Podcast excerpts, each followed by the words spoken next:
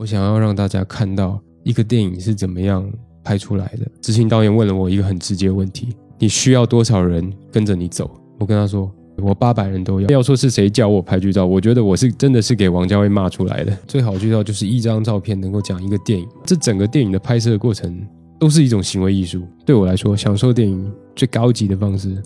就是去拍电影。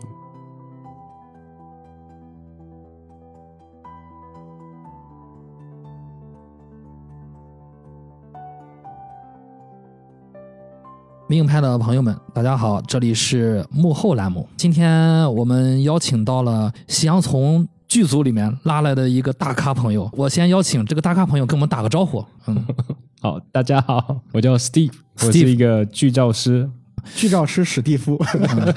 另外，我我听说啊，就是史蒂夫是也是这个剧照师这个行业的天花板。介绍人，西阳同学来给大家介绍一下史蒂夫。史蒂夫就是我在剧组挖到的宝藏之一吧，啊，就是可以说是宝藏中的宝藏吧。嗯嗯。其实很多时候，像 Steve 这样的幕后，嗯，可能是大家作为一个观众来说是很难知晓他的名字的。但是我一说他拍过的什么。或者说我一说，你会在哪看到的哪一些照片剧照是他拍的，或者说和哪些导演合作合作过，对，然后你就会发出一阵惊呼了。来，我要惊呼一下，你说一下嘛？你能不能说呢？可以说，来说一下，说一下。比如说《一代宗师》，Oh my God！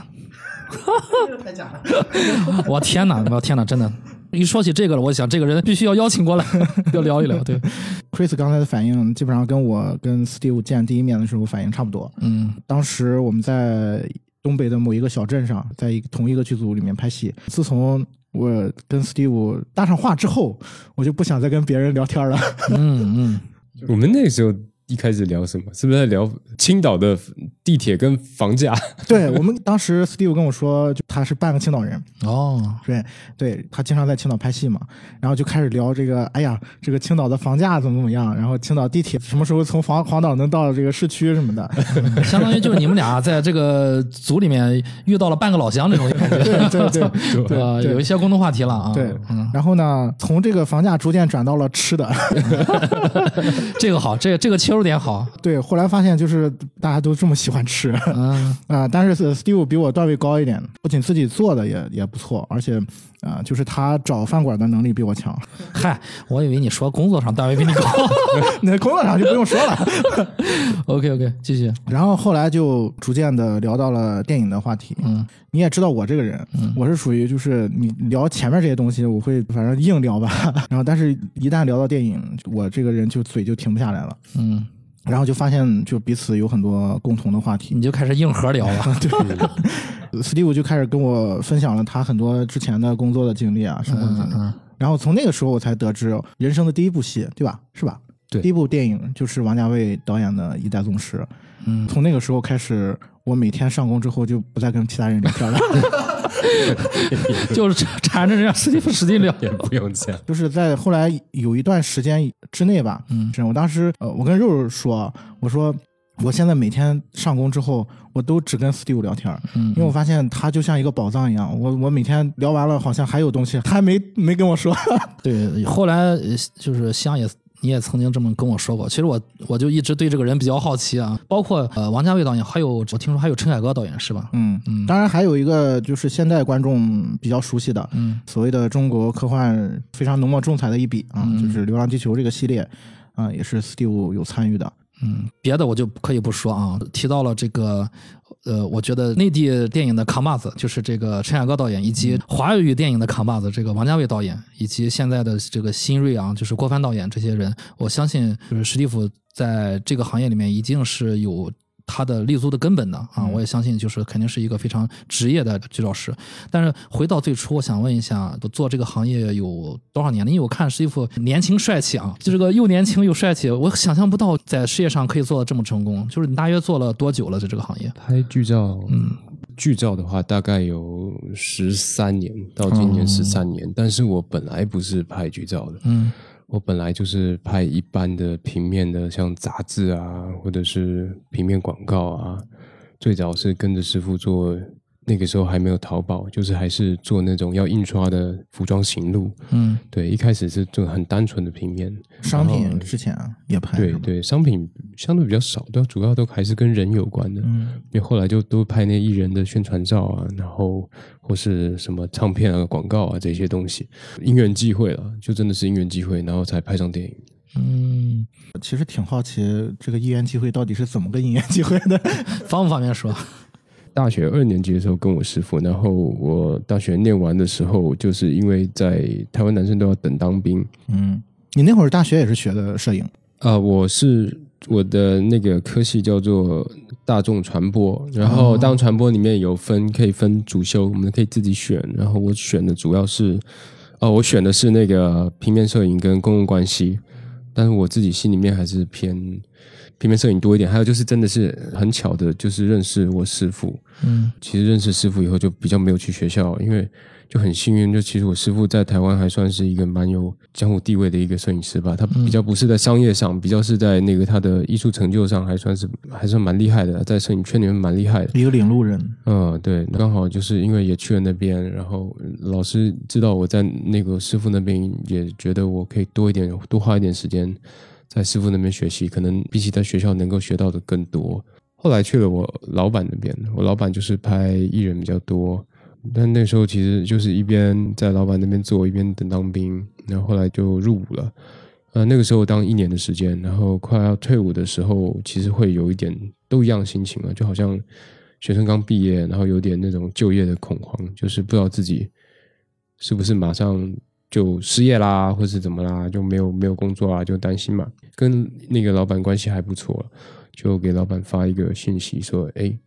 那个我快要退伍了，是不是有机会还能在你那边打打工啊，或者是有没有机会能够帮我介绍一下有没有工作这样？嗯，然后我记得我那时候还在打扫，然后打扫完，然后坐在坐在一个走廊那边偷偷的想要休息一下，然后就收到一个信息，我老板说：“哎，你不是一直说你喜欢电影嘛，想要拍电影？有一个电影那个找我们要去拍剧照，问我有没有兴趣过去。也就是说，那个老板其实那会儿那会儿已经开始，就是他本身就接接一些这样的工作，是吗？啊、是这样。其实我那个老板从来没有拍过电影剧照，哦，对，都是就是拍很单纯拍平面广告。然后那时候我就问老板说：“哎，是什么导演啊？什么样的戏啊？”他说是王家卫导演。我说：“哇，我只能说哇靠，这样子吗？那就好啊，那就去啊。”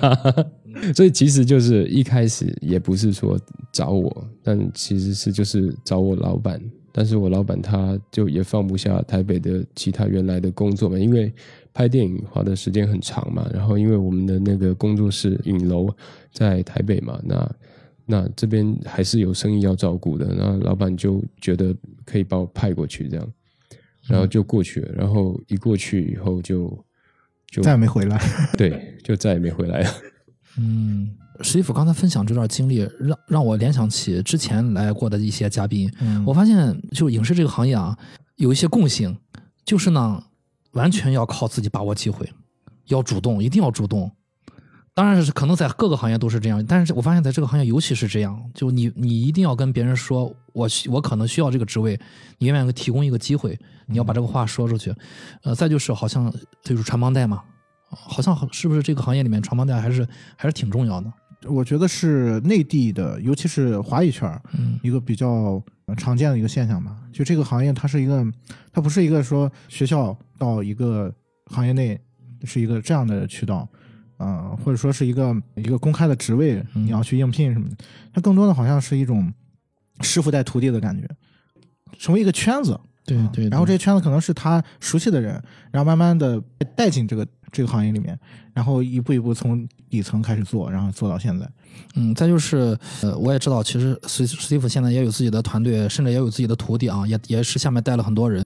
即便是这样，好像是还有一个我总结的点，就是好像也是需要机遇的。嗯，这个机遇好像也是，当然大家都在等待这个机遇。当这个机遇来临时候，就看你能不能抓住了。包括之前夕阳也说，他可能也是抓住一个机遇吧，啊，因为在进入影视行业之前，他没有想过未来可能能进到一个电影剧组，但是哎，机遇来了，然后他也抓住了。包括之前的嘉宾也是提过这个事情。刚刚史蒂夫说的时候，我也想，如果你做好了准备，当这个机遇呃来临的时候，一定要牢牢的抓住，然后顺理成章的你就可能进入到这个行业。当时可能你没有想到未来会这么走的这么远，但是现在回想起来，有些人可能就是就缺了一个机遇。当然了，还要有实力啊，实力是一个分水岭，但是机遇也是不可多得的。局外人的感受啊，说回史蒂夫的这个工作吧，就是剧照师这个，我作为一个普通影迷来说，我们看到的就是你们的工作成果，就是一张张的剧照，有的时候可能不是那么起眼，但是在片子上映之前。即便它不起眼，它也给我们传递了很多的信息。对于我们去了解、对对于去期待这个电影，包括电影上之后，像我们这些可能需要一些剧照作为我们的一些宣传手段吧，做一些素材，就是能不能给我们对传播对，能不能给我们介绍一下？就是史蒂夫你怎么看来？作为你这个资深从业者，剧照这个这个职业，它到底是做什么的？以及它对整部电影它的作用是什么？刚才说就是也是误打误撞的进到这个圈子里面，就虽然都是一样，手上拿的是照相机在拍照。嗯，对。其实摄影分两块，就是一块算是比较纪实类的摄影，然后就有点像新闻摄影这样。马格南，对，最代表性的就是马格南图片社嘛。那另外一块就是所谓的沙龙摄影。沙龙摄影就是写真，对啊，写真比较刻意去去营造出来的的这样的拍摄，剧照就很特别，这也是为什么我一直都还留在这个这个位置在奋斗，就是它有点像两者结合，把它变成一件事情，就是又用一种有点记录性的方式在拍一个被刻意营造出来的美的东西，嗯，所以你又要用记录的方式去记录它的这个美。或者是它的它的整个过程，在记录的基础下面，美也是非常非常的重要，所以这个是我觉得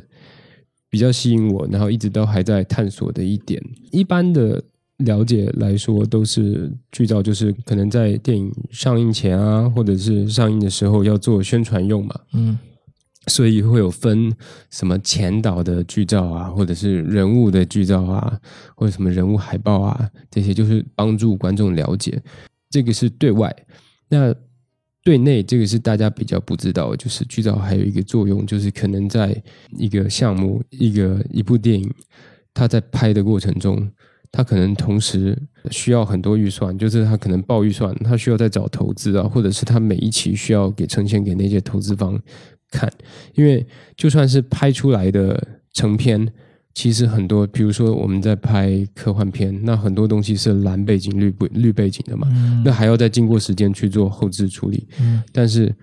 剧照虽然大家知道那个后面是一个蓝的，是一个绿的，但是我我们可以用自己的方法，有时候是换了一些背景，或者是因为我们的工序会相对时间比较短，就很快速可以完成，然后可以让大家。看到这个现代拍摄的状况，嗯，同时可能是被拿来增加就是投资人的信心啊，或者是可以找到更好的资源啊什么的，就是其实可以分对内或对外这样用，这个比较及时一点，对，会比较及时一点，然后又比较直接一点，跟本身这个媒介有关系，因为如果是一条视频的话，你是需要用时间去去看它的。嗯，你制作也是要时间，你看的时候也是要时间。但是照片这个东西，我就讲的很直白，它就是一种很暴力的一个媒介，就是它会直接就是侵入你的眼球，你看到你就看到了，你喜欢它，你就会更用力的去看它。你会发现一张好的照片，它要讲的东西可能很多，它有可能我在这张照片里面讲到，套用一个新闻学的一个方式去解读的话，它可能有人事时地物，还有为什么。对，这个信息量是很很足的。这个其实不管是剧照还是什么新闻照片，这个构成一张好的照片，就是是言之有物的。所以这个信息量可以很浓缩的在一张照片里面呈现。所以其实这是挺有效率的一个传达的一个方式。嗯，我也没想到，就斯蒂夫说的这个，他说的时候，我突然想到，其实我们在拍摄期的时候，经常会需要剧照的一些就是实时的反馈。反馈给投资方或者是制作方，对，尤其是制作方和出品方，他们会看到这些现场，就比如说头一天拍的戏，然后第二天这些剧照就会传到出品方或者是制片方的手里面，然后当他们看到这个东西的时候，其实一眼就能看到哦，昨天发生了什么，嗯，现场发生了什么，这是一个非常非常实际和及时的一个一种反馈。对，刚才说这点，我从来没有考虑过，还有这种，这可能就是隔行如隔山了啊。嗯。我也不知道别人是怎么做，因为其实没有一个人真的教过我怎么拍剧照。嗯，对，刚才说了嘛，就是我是突然被我老板丢到一个王家卫的导演的的的剧组里面。你你看，我是从一代宗师开始拍的，那在一代宗师之前的剧照是由那个向永康夏老师拍的嘛。嗯每一张都是经典。你看，像那个《花样年华》也好啊，然后《二零四六》啊，或者是那个什么《春光乍泄》，嗯你看都是那么多经典的照片，那我压力当然很大。所以其实没有一个人教过我到底要给人家什么，你当时是一个人吗？我就一个人。对这点儿我我刚才也是有点惊讶，这点儿和我之前聊的嘉宾不太一样。他虽然有自他的老板，但是他没有他把他丢到剧组没有我的有。老板也没有，对啊，没有人带没有人带他，也没有拍过，我我老板也没有拍过剧照。嗯就没有说一个师傅在现场指导你，你应该站哪儿，你应该拍什么。就真的要说是谁教我拍剧照，我觉得我是真的是给王家卫骂出来的。就是王家卫导演教你教的。我都不敢说他教，就是真的是给他骂出来。但我那时候，我那时候我的内心是很强壮的，我不能说强但，是很强壮。我心里面就想一件事：那人家是王家卫啊，至少人家还愿意骂我，不是叫我走啊。那人那给他骂，那那还行哦。那那就努力做到他就不要骂了，那还能怎么办？对啊，就是就就这样想了，然后就一直就撑下来，然后就撑了三年，然后就拍了一部电影。对，那个时候其实我我对 Steve 这段经历我特别特别的好奇。其实你像一个从中国台湾来的，嗯然后来到内地，然后人生地不熟，还去到一个大导演的剧组，我看来这个 好像很魔幻。对，而且这个这个工作还是之前自己其实没有做过的，嗯，现场是什么样完全不清楚。而且他们现场第一天全部讲话的人是讲粤语的，我完全听不懂粤语。那个时候，比如说啊，我我我谈几个具体的问题啊，嗯你比如说你你第一天到现场的时候，你知道就是现场拍照的时候是要静音的吗？那个时期应该还有胶片吧？那个那个时候是这样，那个时候已经是转数码，但是那个时候还是用单反年代嘛。就是如果大家稍微有一点概念，就是单反那时候拍照它就会咔嚓咔嚓咔嚓的嘛。一开始还好，因为王家卫拍拍电影就跟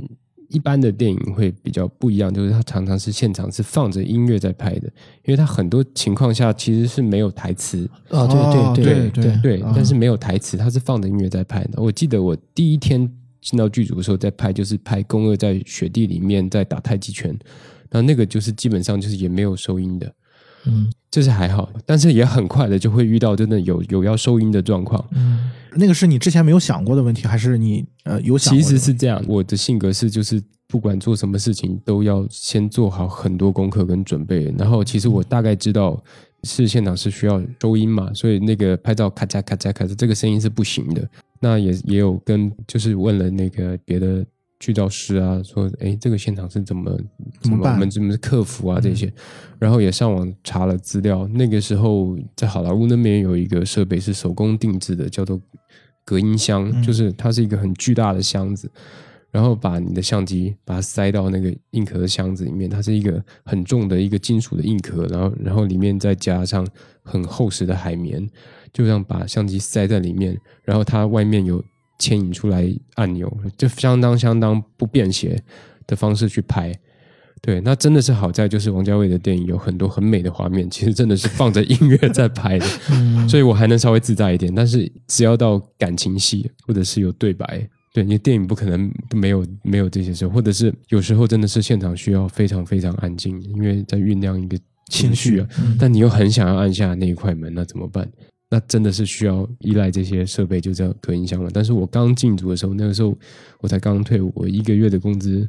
我这说出来不怕人家笑。我进那么大剧组，我一个月的工资，我老板只给我五千块钱，还要负担很多很多的费用，我没有钱去买这个几万块钱的东西、啊。大家要想，当时 Steve 是人在异地啊，对啊，嗯而且这个得从好莱坞订啊，你订了人家还得做啊，做了还得再发过来啊，就想都不敢想去买。这个设备在国内是没有生产的。我敢说我是中国拍电影第一个拿着这个东西用的人。嗯那也就是说，之前就是剧照是不是有很多时候是要摆拍的？是的，是摆拍的。那我们就直接可以聊聊摆拍这个事情。嗯因为我以前是一个平面摄影师，所以摆拍对我来说没有什么，更就是 easy 一些吧我我我可以我可以做，但虽然说有时候现场是需要停下来，嗯但我觉得其实电影的魔力就在于 action 以后发生的事情。那瞬间对那个才是那个才是电影。因为我也当然也是经过很多尝试，有些时候真的确实是你必须得在机器的这个电影摄影机的那个位置才是最漂亮的。嗯，那也没有办法。那有些情绪的东西，你就算是人家愿意演员很好，然后很愿意再给你摆一个，嗯但是那个情绪肯定是不能再复制一次的。包括摄影师，就是我我本人，我我都不是当下的那那个 moment，肯定还是不一样的。我就不断的在这已经十多年的时间，一直在追求，就是我要想办法在实拍的时候去找到我要的东西。嗯，对，这个我觉得精髓在这里。我觉得这段跟我分享的很受用啊。让我想到了好多事情。对，我也想到了很多事情。就既然说到这儿啊，就是已经说到了王家卫导演，我还是比较八卦啊。在王家卫的组里面的时候，就是导演他会不会对你进行一些语言上的指导，或者说沟通，或者说或者我说的不好听的，就是干涉？他有没有可能是比较强压式的去看你的成果，在现场让你看啊？以前的做法，包括我请教那个老剧照师嘛，嗯他们以前是拍胶片的，然后他们一段时间就要冲出来，然后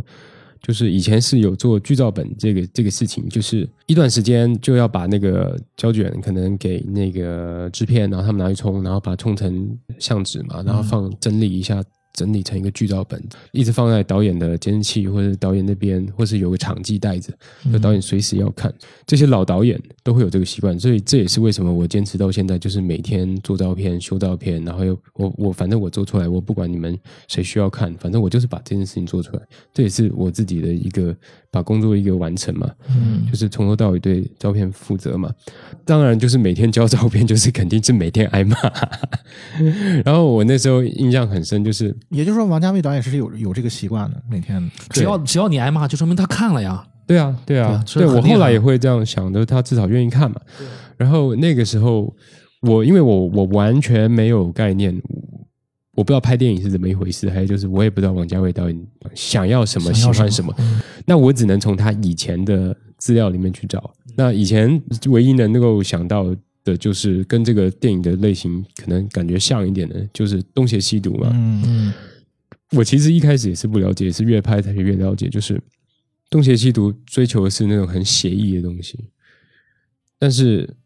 一代宗师追求的不一样，他是要一个非常 grand，它是会是一个很伟大、很实的一个东西，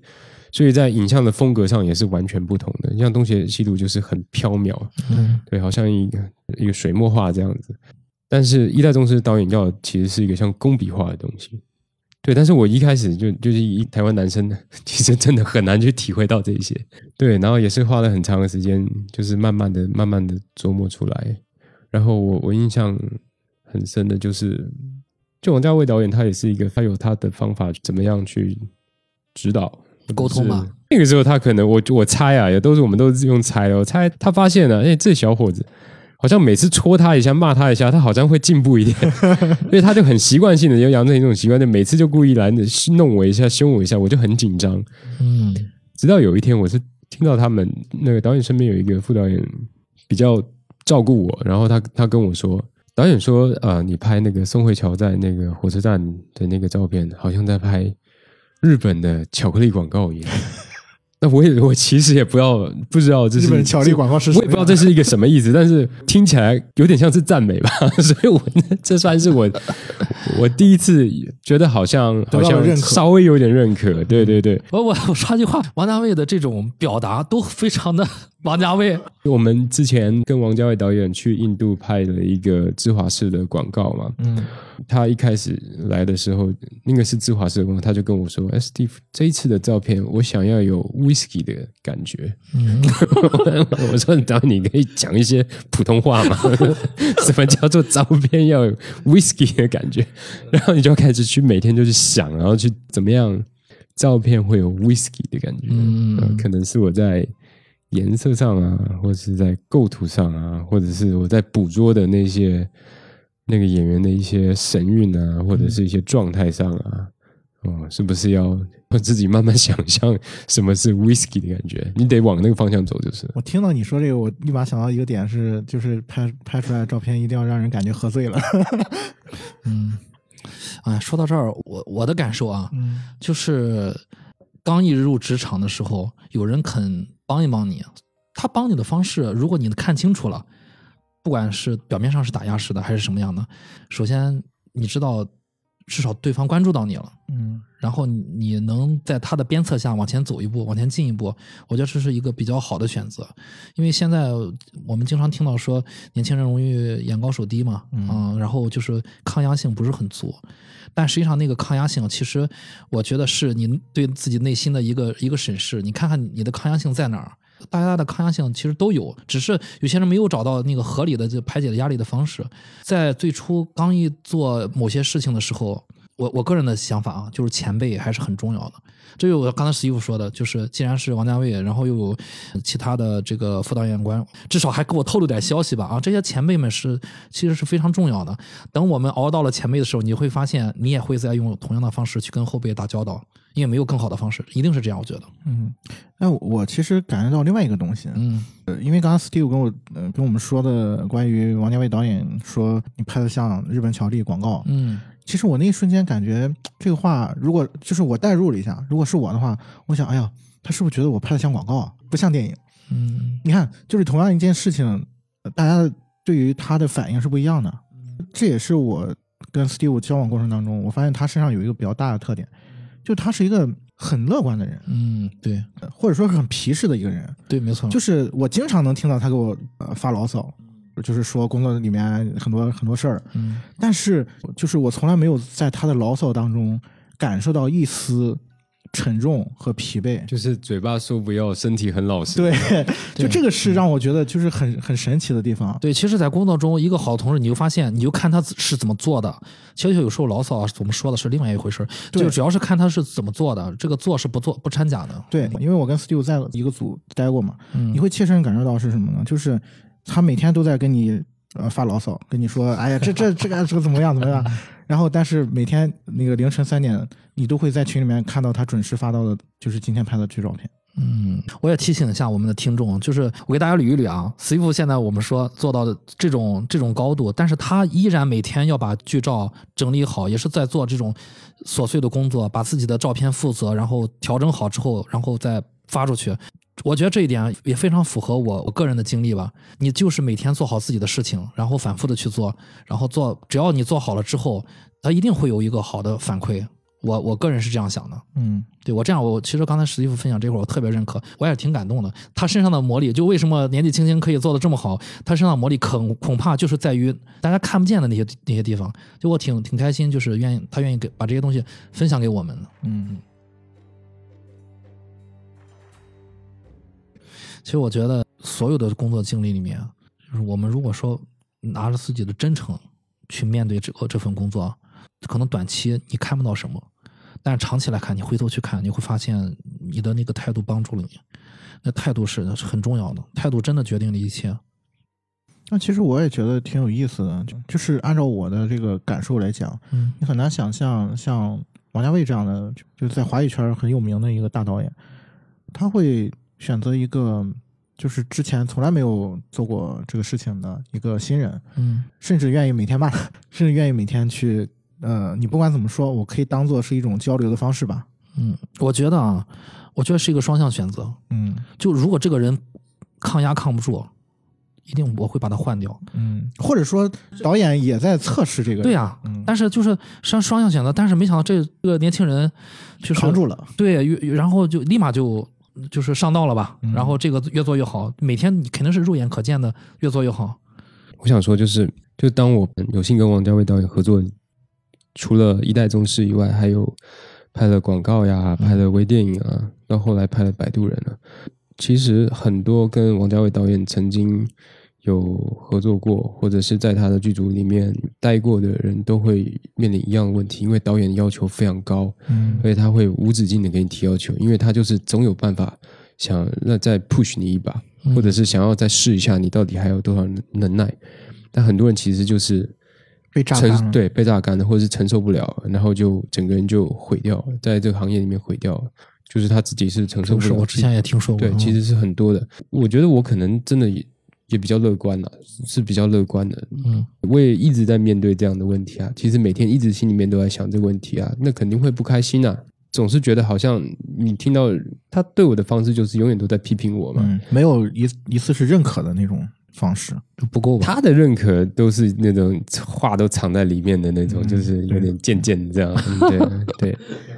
其实后来有一个事情是真的开导了我很大很大。嗯，我在拍一个戏，然后那个戏的导演是应该现在已经很多年前都不知道四大天王其中之一黎明先生，他做导演的一部电影。黎明先生的经纪人那个时候就是这部电影的制片人，叫陈善之先生，我们叫他阿啾。阿啾他以前就是《阿飞正传》的制片人，对，所以他是最了解。王家卫导演的，他找了我过去，就一路上是就很照顾我，然后我也没有想太多，因为其实我我我这个人就性格就是这样，就也不想太多，就每天就是拍拍拍拍拍嘛，然后回去弄照片嘛，然后有时间就大家去国外拍就很开心啊，去转一转啊什么，就生活就很简单。一直到了我们的在法国的那个 Red party，就是杀青的一个杀青宴，就是那种杀青的派对。那当然是大家都已经喝了很多酒啊，玩啊闹的已经很开心。然后那个时候阿就过来跟我说：“你要记得一句话，就是王家卫永远都不是你的终点，他只是你的一个过程。嗯，你不要困在他那里。”我当下听到的时候，我觉得我大概懂了，懂了一半。我知道他要告诉我什么，但是这些东西是我得把它记下来，然后一直放在心里面。以后我才会真正完全明白他到底在告诉我什么，因为太多人就从此以后都陷在他的世界里面了，就是永远就是王家卫审美或是王家卫做法，但是这个世界上只有一个王家卫，对，没错，而且那那不是一个解答，那是其中一个表现的方式而已，所以电影应该是很多面向的，不管你的做法或者是最终呈现出来的东西。那不是绝对，是应该是要很多可能性的，所以你自己心里面要够强大，要突破他这一关，要看到别的世界。是啊，还有就是，我知道他有时候又多说你两句，其实他你不知道他心里面到底是可以或不可以，或许他只是想要再试一下，所以你要做到的是你自己觉得可以，嗯，你至少要做到这一点，然后你还有精力的话，你可以，我可以再试，我可以再做，或许真的能够再做出。不一样的，对不一样的东西，但是我不能把把它当做一个永远追求不到的一个目标。那我觉得，我身为一个摄影师，我这样我自己会没有那个目标或者是信心，所以大概是这样。我能理解，我的理解就是说，你你会觉得说，如果困在这里，就变成了你永远在想说王家卫想要什么东西，而不是我想要什么东西。嗯，或者说，除了王家卫导演，还有好多其他的导演。嗯，每个导演的风格也不一样。电影是很大的嘛，就是有有有更多的表达。也许在呃王家卫导演那边不不是很适合的风格，但是在别的导演那儿反而可能也可以，是可以立得住的。当然了，我觉得刚才你说阿周给你谈的这个话，我觉得好像有点哲理。可以用很久，我们去想他说的这些话。王家卫导演就是人生中遇到的一个一个点吧，一其中一站吧。对，陪伴陪伴了一段人生，一一站嘛。对，那我现在现在王家卫导演都还会有新的作品啊，他们在拍那个《繁花》啊什么的，他们没有找我，我觉得也没有关系啊。他在提拔后进嘛，我心里面就如果如果就心态好一点，我就会想说，哦，他可能大概觉得我可以了，所以他要剩下的时间，他要再训练出新的人。就你刚才说的，斯蒂夫身上好的优点，我不会觉得他不要我，我觉得他需要我的时候，他会找我的。没错，没错，没错。就是刚才我们谈了王家卫这边的事情，后面在你的工作经历中，有没有遇到一些实际的困难，对你产生一些影响呢？我们可以聊一下。嗯，王家卫导演的剧组里面，就是当然是学习到了很多东西嘛，包括是审美啊，或者是怎么样去。训练出一套自己的做事的方式嘛？我刚刚有提过，就是我并没有一个师傅就很明确的教我什么时候该怎么做，对，都是一路这样摸索出来的。那我觉得一直到拍完了《一代宗师》也好，或者后面的几支片子也好，我觉得好像就是身上这些技术啊，或者是经验啊，暂时呢还能应付一些比较中小型或是比较单纯一点的制作，我觉得没有太大问题。一直直到。进入了陈凯歌导演的剧组《妖猫传》，那时候我们拍《妖猫传》。妖猫传，嗯，对，因为《妖猫传》《妖猫传》，他凯歌导演跟王家卫导演是两个都是相当相当伟大，我们尊敬的导演，都是大师，但是他们性格上就是完全不一样的，对电影的表达的方式也是不一样的。嗯，工作的方式，对，如果要说王家卫就是用最紧的镜头、最长焦镜头在拍那些细节的话，那陈凯歌导演肯定就是要拍那些壮阔的东西嘛，宏伟的东西嘛，所以这是从一个最细的突然要拉到最广的。嗯，对，这个是在心情上，我自己的心情上都要做很大的调整的。那我们在拍《妖猫传》的时候，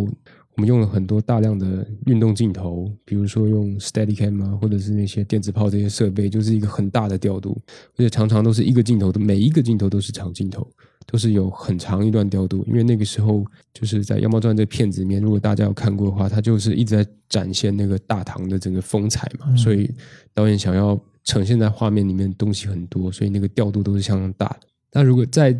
这么大调度的情况下，其实我也会觉得，因为毕竟那个凯歌导演花了很很多年的时间在湖北襄阳那边盖了一座唐城嘛，等于说唐城这个城就是为了《妖猫传》盖的，这样说都不过分。嗯，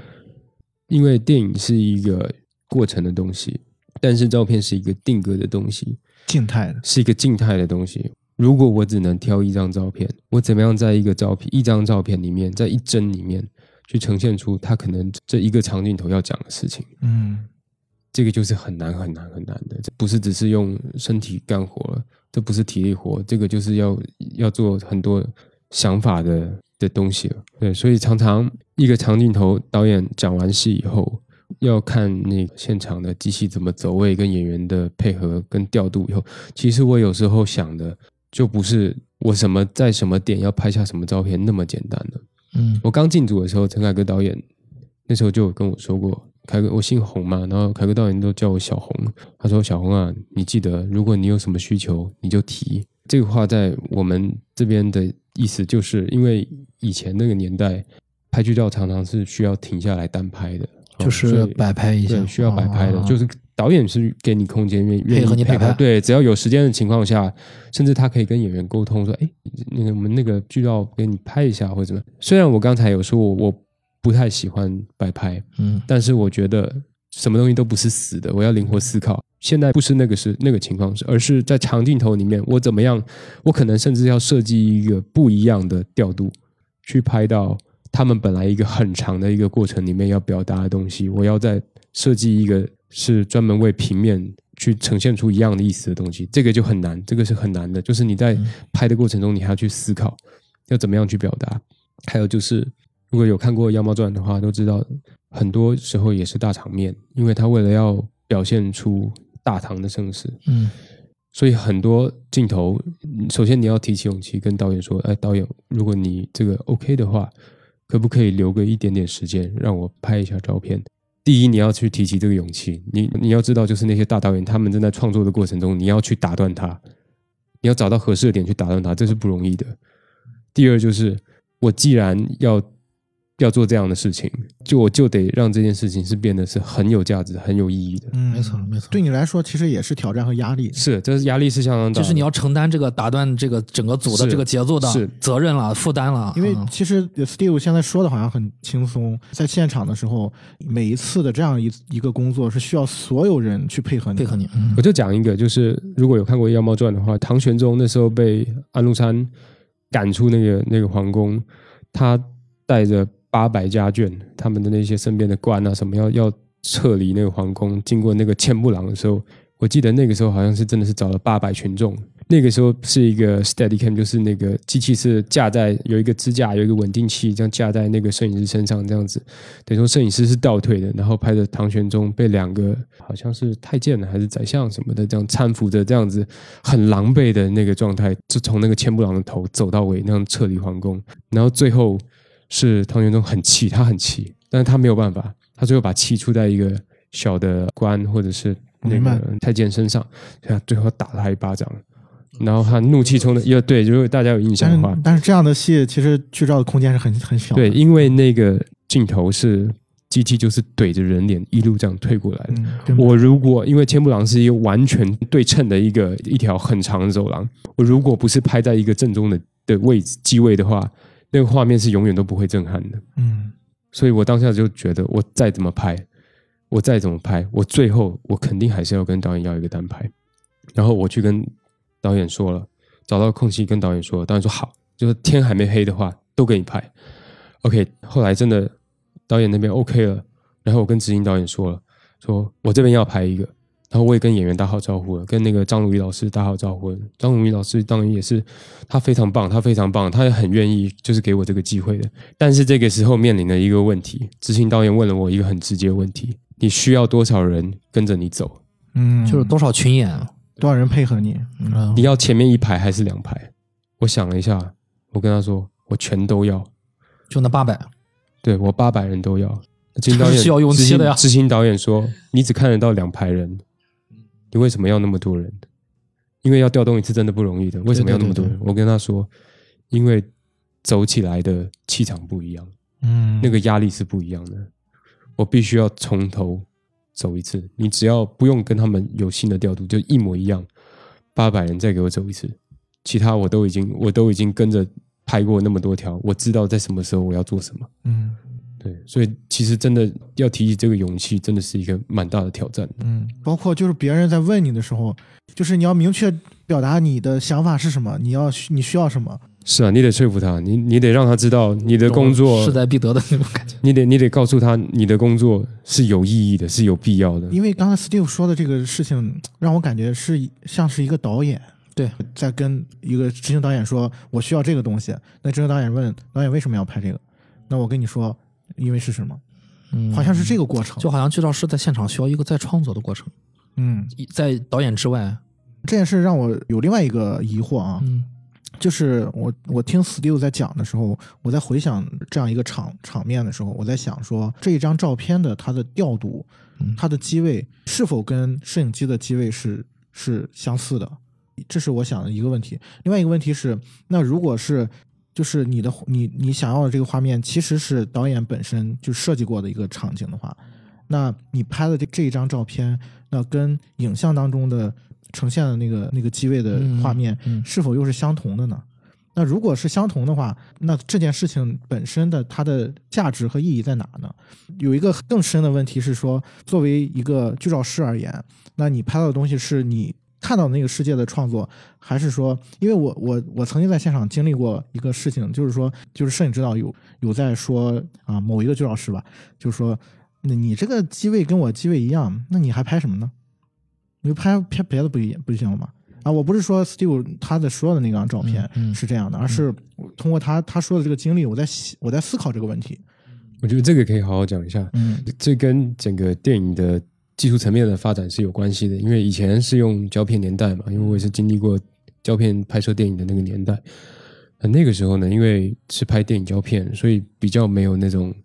抽帧出来或者截图出来做照片的这样的一个一个技术对，没有没没有办法这样做。但现在数码化以后，确实是你看现在 IMAX 也好啊，或者是八 K 的这些素材也好，对啊，它的机器比我机器贵啊，嗯它的镜头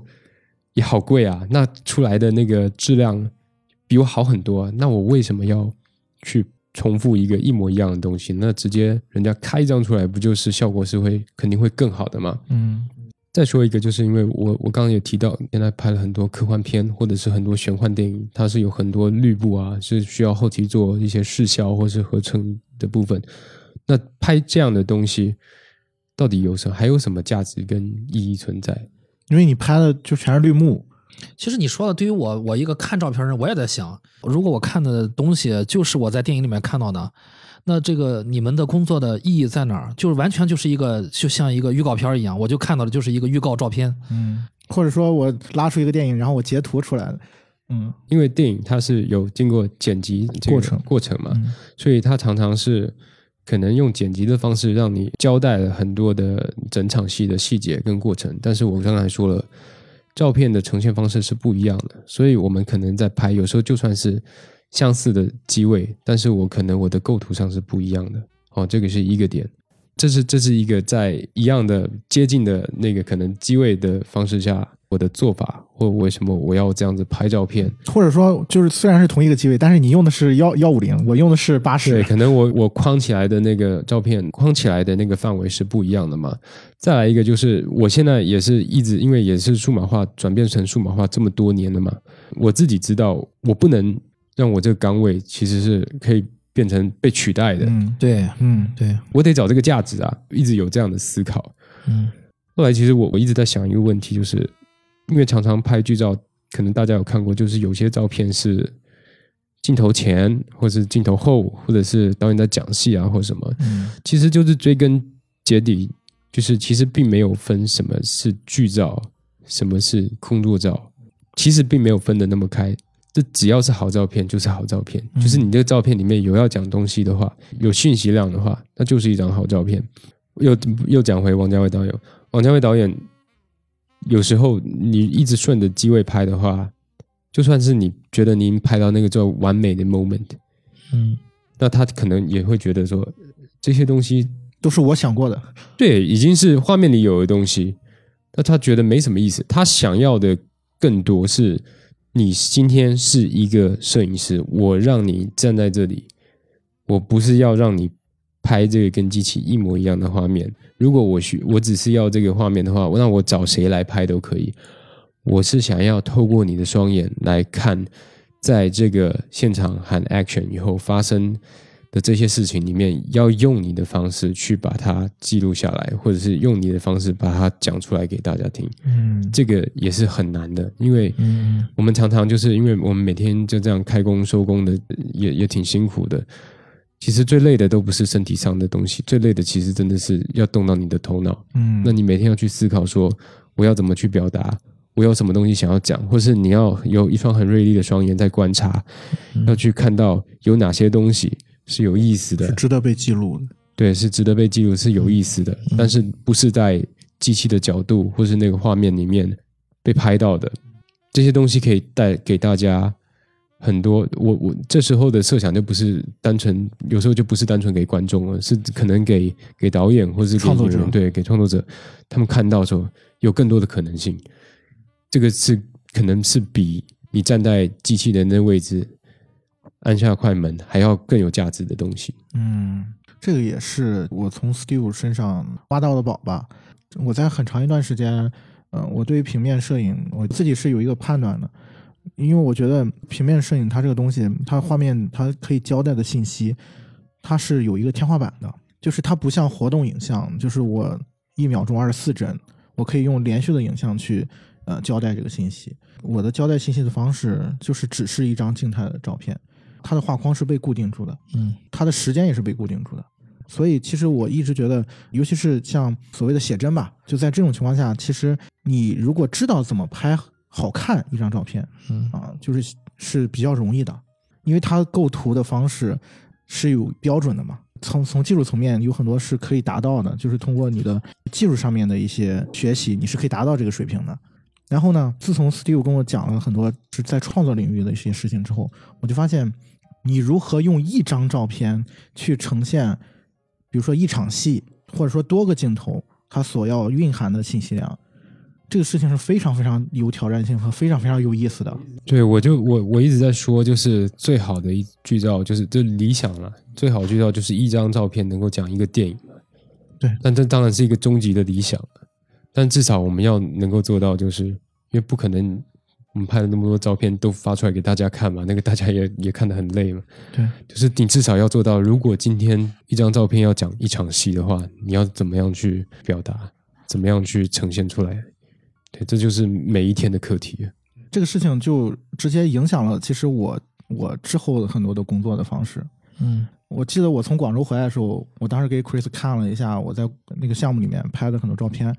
基本上每张我都看了。啊、嗯，对，然后我看完之后，我我问 Chris 一个问题，我说现在可以我给我讲一下这个电影说了一个什么故事吗？他让我通过他拍的剧照去说一个剧情啊，对。我的想法。啊。其实我在就是尝试说，呃，是不是能够通过如果一场戏只能拍一张照片的话，嗯，那你的这些照片是否能够表达一个故事？后来我就反推，然后我就发现，其实在现场最有意思的是，你看到的那个世界是什么样，导演有他的世界，有他的视线里面的这个故事是什么样啊？这个场域里面这些人物他们之间发生了什么？其实你你在那个时刻的时候，一方面你看到的是表演啊，你看到的是剧本呈现出来的东西，嗯，那你是如何感受这个现场的氛围的？那你能不能通过你的工作去表达你你的那个感受？哎，其实我觉得这个好像对我来说更有意思，就是它好像也变成了一种呃创作的方式，或者说你其实你虽然你好像没有去写，你好像没有去说一个词，但是你的大脑在不停的转动，就是你在感受现场所有的人在干嘛，嗯，然后在这个时刻，哪怕是有的时候我我很喜欢就是把摄影机拍到那里面，但是摄影机的位置和摄影机是在一张照片里面，它的。他是在做什么的？那个时候，他其实也是这个故事的一部分。嗯啊，这个是我觉得，嗯，作为就是刚才 Steve 讲的，其实在现场的时候，镜前和镜后都有事情在发生，但是你你看到的是什么呢？嗯，我觉得这个是非常非常有意思的部分，这可能也是我自己觉得我喜欢这个工作的一个原因吧，就是你每天都能看到这些东西。嗯，那一般像你们每天大约需要，你有有没有过统计？大约每天要拍多少张剧照？这个不好说，是个数量级，是个什么概念？几十张、几百张？其实是这样，就是我们在签工作合同的时候，因为很多片方或者是投资方这边都会跟我签一个说要保障啊怎么样怎么样，有些签的很细，对，每一场戏啊，每个演员要有多少照片，要怎么着怎么着怎么着，嗯。我只要看到这样的合同，我就要打电话过去跟人家发一次标。我就说，如果那个演员很差，那我拍不到照片，你怪我吗？如果这场戏很难看，我按不下去，你怪我吗？这不是一个量的问题了。如果这场戏很好看，我拍了很多，那你要怪我？嗯，其实说白了是个良心活。对，Steve 刚才说这个事情呢，哎，我又突然想到了另外一个事儿，就是又回到了在。你刚入行的那个阶段的时候，它是一个胶片转数码的一个转型阶段。因为这个问题，其实我一直都挺好奇的，就是我也没经历过那个阶段。嗯然后我有想象过那些当时的人是怎么工作的，但是你会想说，啊，胶片时代，胶片时代的剧照师，那他们每天的快门也是像现在这样按下去的吗？就是一个实际性的一个操作是什么呢？就是我们现在其实拍照片是没有成本的。就是你按下快门的那个，它的经济成本是非常非常低的，啊，低到就是让你可以忽略的程度。嗯，因为无非就是拍卡嘛，啊，我一张卡拍完了，我再换一张。但是胶片时代是不一样的，就是胶片时代你拍的是实实在在的，就是一张一张的胶卷，那胶卷是有成本的。以前是这样啊，以前是制片那边会可能就是一段时间会给我几桶胶卷，嗯，差不多大家心里面都是有一个量，可能一天。因为这也是有成本嘛，就像他们在揉机器的时候，也是那个也很贵啊，对不对？也不能那无止境的揉啊，对，所以可能也是有有默认心中大概有一个数，那可能重场戏的话拍多一点，那那也还行，就是大家都能接受的一个一个空间。但当然转数码化以后，就好像有时候有更多可能性，我觉得。大概像我这样的摄影资历的的摄影师都会遇过这个过程，就是开始转数码以后就啊怎么拍都可以，但是其实你拍完回去以后，因为我是一个每天回去整理照片，然后修照片做后期的人，那这些会对你产生很大的时间成本的负担。对，因为好在我有以前是拍照片出来的，有有那样的经验，就是要怎么样就很谨慎的去按下每一张照片。当然你你知道自己是有可以可以多按几张啊，但是。你不是就好像一个机关枪那样，你还是要对不断的连拍，咔。是啊，你你还是你你动作戏当然可能就是多拍几张，可能是机会好一点。但是如果你你是拍一些文戏或者拍一些静态戏，那其实重点是你心中已经先架构好那个画面，再去按下那个快门，其实这样才是有意义的。因为我我在想的是有一个问题啊，就是刚才 Steve 跟我说的这个事情，他其实在现场的时候你要面对抉择的，就是很明显的一个例子吧。就是你比如说你这场戏好，我是要谨慎去选择我按下快门的时间和我要的我需要的那个画面，嗯，但是你会想说，如果我只按下这一次快门，那万一就是这个张照片里面，就咱先不说，就是数码你是可以及时反馈的嘛，就是万一他就是这个演员，比如说闭眼了，比如说或者是某某一个东西呃，就是灯光好像是出出现一点问题，出现这样的意外的情况。那今天我不是我想要的东西没拿到吗？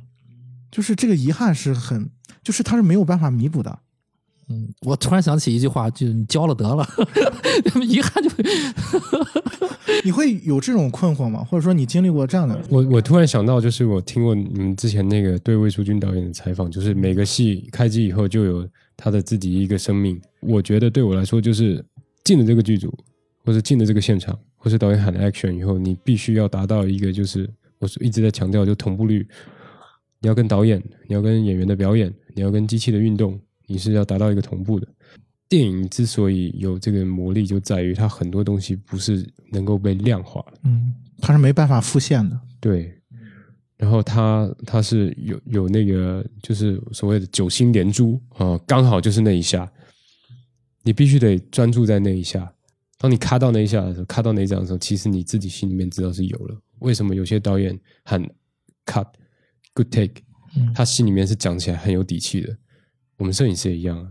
我很清楚我这张拍到，嗯，对，有时候拍拍很多，其实是因为一直没拍到，所以一直在拍。但是我咔这一下，我知道有拍到，我不需要用连拍，我可以很准确的，就是那一下，我自己心里面是清楚的，嗯。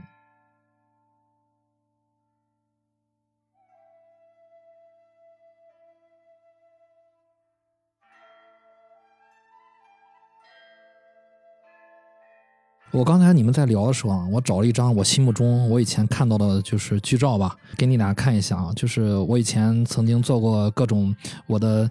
电影讲解的素材之类的，就是这张。因为我们要聊诺兰的电影，我就会拿我要将来要讲导演啊，我就会拿这张剧照。我其实我挺喜欢这张剧照的。你给大家解说一下这个。呃，这个是在那个蝙蝠侠黑暗骑士的剧组啊，就是诺兰用手托住自己的下嘴唇，侧面一张剧照。诺兰在画面的左边，右边。是蝙蝠侠的 logo 啊，那个探照灯。我有时候在想，像这种剧照，它是怎么说呢？就是碰巧了，一定是抓的，还是说不不不？我我在想，有没有可能就是他这个剧照师一直在就是在等他和这个和这个探照灯的这个时刻。他是怎么能抓到这种精髓的？因为我为什么喜喜欢这张剧照啊？是因为在我的心目中，这剧照诺兰的的他的这个这种反应，应和了我对诺兰的这个人的理解，就是他是一个脑海中有各种思绪的人，他是用五花八门的想法的人，他然后他给给我们呈现，然后呢他又如如此的低调，一直藏在幕后，他有新片从来不告诉我们，这种沉稳深沉的，然后这张照片里面都展现出来了，然后他又告诉我是在这个时期拍的，这部电影是拍的，然后他正在望向的就是他的这个蝙蝠侠的 logo，如此的坚定坚毅。我在想他是怎么抓到？他是有意为之呢？就在等这个时刻，还是说运气好？你们平时是怎么运作这个？我觉得很神奇，很神奇。这就是新闻摄影的价值在这边了。嗯，就是你是用一个新闻摄影的摄影眼在看待这一切。嗯，所有东西最后这张照片，我相信按下这张照片的这个摄影师肯定当时也是浑然天成的嘛。可以说，一直他也在等这张，或者是他也没有想过他会有这张照片。也不一定是刻意去捕捉的，就是在那个当下，你必须要一直睁开自己的双眼，很锐利的去观察。你等到它，有时候是一种念力，你等到它就是那一张。嗯，就是这个，其实我也有比较切身的体会。嗯，就是尤其是你在现场拍各种工作人员的照片的时候，比如说导演、摄影师，你很难说你是你想要一个你设计好的一个画面，但是你知道。就是你的那个专注，你的观察，是能够看到一些不一样的东西的。嗯嗯。从另外一个角度，照片也是代表了，就是你拍下这个照片的人想要表达的东西。对你说到这儿，我想起来，今天史蒂夫来到我们家的时候，看到我们家有狗狗，然后他抱着狗狗的时候，他想给我们家里面狗狗拍个照片。然后我当时有一瞬间，我想你别动，我给你拍个照片。然后那一瞬间一下就过去了。我就没有那个动力去张开嘴了，然后就过去了。我是比较遗憾的一瞬间，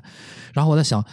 是不是这就是 我不能吃这碗饭？就是我没有在等那个时刻，我没有提前做好准备，说我要抓那个时刻，然后一下就过去。过去之后，我我就想，不行了，没没了，就是那个那我觉得最好玩那个那个地方没了。那摄摄影就是这样啊！你们看那个《白日梦冒险家》嘛，看他最后那个先潘，他不是最后那个雪豹出来了，对，他选择他用眼睛看嘛，对，这其实是反映一个摄影师的心理状态。对，其实有时候是这样子，这这这就是摄影有趣的地方了对对对，其实挺玄学的，说对对是挺玄学。其实你如果是真的就是很执着的话，你会发现每天都有遗憾，就是你每天都会有 交了得了，对，就是你每天都会有说，你比如说你看到了，你眼看着一个场景在发生着，然后当你举起相机的那一刻，然后已经没有了。我讲一个很有趣的，就是我我那个时候拍一个戏，大家一定有听过一句话，叫做“兔兔那么可爱，为什么要吃兔兔？”嗯嗯也就是彭浩翔导演的那个《撒娇女人最好命》嘛，黄晓明跟那个周迅嘛。嗯。然后我们有一天有一场戏是在台北的一个夜市里面拍，然后那个时候有很多人就拿手机来偷拍，就是那些夜市摊贩的偷拍。嗯然后那场戏对我来说是超级难拍的，因为我又不能穿帮啊，我要藏在一个好的位置。嗯但是他们两个又是一直步行，然后在走路，在逛夜市，大家可以想象到，就是一定很多遮挡啊，或是他们很多随机的一些互动啊，什么，这个是相当难抓的。那天我就拍的非常非常的辛苦，我估计你脑力很累吧？就光是要拍到一张我觉得还可以的照片，我就觉得已经挺难的。然后还好，我觉得后来我拍了一些，诶，我觉得还 OK，嗯，也也没有算是硬挑，但我觉得也都还 OK。结果后来隔天，好好像是隔天还是隔两天后，报纸报了一张路透，一张照片出来，肯定是当地的那个观光客啊，或者是民众啊，或者是小贩偷拍一张照片。我看到那张照片的时候，我一点都不是担心什么宣传曝光的问题，我就是心里面想，哇靠，这个角度也太好了吧！那我也没办法，那我真的也没办法。已经不能再重来了。对啊，那人家就刚好在那里了嘛。以前会很介意这种事情，那现在也觉得就这样吧。对，交了我也。尽力了。我我觉得我经常在现现场就是感受到的一种，就是我自己劝我自己的一个，就是电影是遗憾的艺术。那是，对。有的时候我有新同事，我也有这种冲击。新同事有时候把工作做得很好，我想什么？然后我想完了，我再不努力，我要被拍死在沙滩上。没办法，就是只然后看到这个时候也也会想说，嗯，事情就是这样的啊、你你总有你控制不住的因素在那儿在那儿摆在那儿。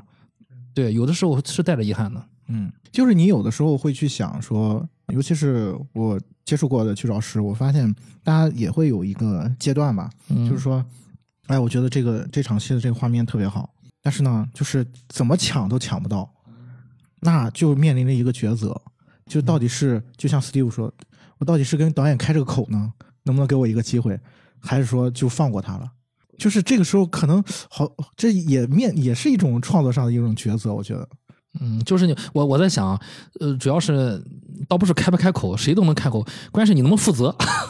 你开完口之后，你拍出那个成片之后，你要立得住，你要有说白了吧，史蒂夫能开口，我觉得他是有那个我们外人看来的自信。那个自信呢，你问到史蒂夫是什么，可能就是对对自己的一个专业技术的一个认可吧，他的一个直觉。他非常清楚要哪一个画面。其实有有时候是这样，有一些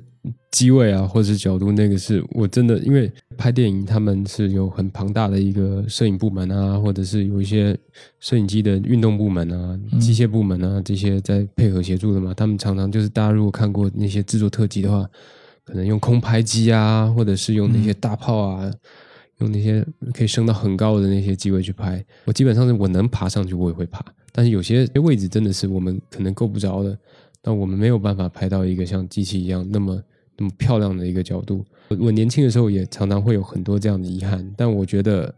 这么多年下来，我觉得是这样，就是导演信任你，今天让你来站在现场拍这拍负责这个照片的事情，你就是用你的最大的能力啊、哦，不管怎么样去想办法去拍到。就是你心里面的画面，但你也不一定是要跟这个摄影机机位去较劲。嗯，这也是我一个好朋友给了我一句话，他说有些事情该没有就没有。嗯，对，就是你把你觉得你自己在做的事情尽力去做好，这个不要自己这一关都没过过去，其实这样就很够了。嗯，对。我说到这儿，我我觉得再再我们再往下推一下啊，我们聊了很多以前的事情，还有你刚刚发生的事情。就是史蒂夫，你有没有想过未来有没有什么展望或者愿望？想过未来的事情？就回到工作本身的话，我当然是希望我在剧照这一件事情上面能够一直都是有提升的嘛。嗯从业也是十多年了，然后我敢说拍过的类型也也比较多，都体验过蛮多的，也跟过很多很棒的导演、很棒的工作人员一起合作过。嗯，我刚才也说，就是在一代宗师的时候学习到的东西，在妖猫传的时候学习到的东西，跟在像《流浪地球》这样的制作、这样的科幻片里面学习到的东西是不一样的。嗯，但我一直在想的是突破的事情，因为我一直想做的就是，可能大家不太了解，就是剧照师这个职位在现场里面常常被人家会觉得那是一个多一个人啊，因为有时候现在拍摄空间很挤啊，或者什么，觉得多一个人，那你怎么样要做到让人家觉得你这个你也是在做一份很有意义的事情，要认同你，腾一个位置给你，或者是要留一点空间给你，或者要包容你，就互相包容嘛。但是人家要要多忍耐一份，嗯，你要怎么样做到这件事呢？就是不断的在提升我们这个岗位的价值。嗯，对，对，最早在做的是怎么样拍到导演喜欢的，或者是拍到一个很漂亮的照片，然后能够吸引大家去看这个电影的照片。但我这次呃参与这个《流浪地球》剧组《流浪地球二》的剧组拍摄的时候，我一开始就跟郭帆导演还有制片人就聊了一个事情，就说因为这是一个科幻片，然后有很多的栏目绿幕，那很多我拍我辛苦拍了很多剧照，其实不一定是能用的。不一定有这个精力去做这个后期还做合成啊，把那个蓝幕绿幕换成那个太空的背景啊，或是什么的。那既然要换的话，那为什么不等到成片做完了以后，从中间截一张照片？那是是不是更省事啊？同时怕自己被淘汰掉之余，但我也我也想要怎么样去提升自己的价值嘛？没错，没错。那我我现在想要做的事情，就是除了传统那些画面里的东西、画面外的东西，我更想要做的是。我想要让大家看到一个电影是怎么样拍出来的。我想要做的是一个过程的东西，是一些电影的现场里面真实的东西。我从我以前刚入行的时候，在我师傅那边，在我老板那边，都是拍所谓的沙龙照、硬照。嗯。后来接触了马格南图片社的那些照片，看了很多战地记者也好啊，那些记录时代的大师啊。我觉得这些记录性质的东西，其实更能够就讲的伟大一点的，都是。保存人类记录人类的文明的这些行为嘛？那我觉得这些图片存在的价值，就是要让阅读的观众能够接收到更多的信息嘛，了解到更多的东西。所以我一直一直想要去推这个剧照它赋予的这些意义跟价值，就是深一点，就是我们会参考很多呃西方的电影的一些一样是那些图片摄影师或者剧照师。拍了一些照片，像以前我就会看很多 Annie Leibovitz 的东西。他是一个平面摄影师，但是有时候他会受邀去现场拍一些，就是单位这个电影拍一些照片，也不一定是在海报或者是在什么时候的用途，就是他去了解，去用他的了解去拍一下这个电影。嗯，一直到近期比较火的一个一个平面摄影师叫 Greg Williams，就可以从很多地方都看到他的作品，包括零七啊。包括很多现在大的一些商业制作，但他除此之外，他拍了很多就是这些好莱坞的巨星，或者是这些导演，或者这些很厉害的工作人员，他在这个工作现场是怎么样去制作他的，还有他的工作。因为其实我觉得，除了最后的成片以外，其实我觉得这整个电影的拍摄过程都是一种行为艺术。嗯，这个是我觉得是很有价值被记录下来的，而且我觉得如果能够让更多人看到看到这一面，不要说这些照片，是看到电影的这一面，不从一个就是勾起观众的好奇心，不要把自己想的那么功利。我觉得这些东西是很值得被人家看到，是很有意思的。如果对这个电影有兴趣，或者对这个产业有兴趣，如果看到这张照片，能够从这照片当中看到更多真实的东西、内心的东西、发生过的东西，我觉得这是我我下一步想要努力去执行的。嗯，对。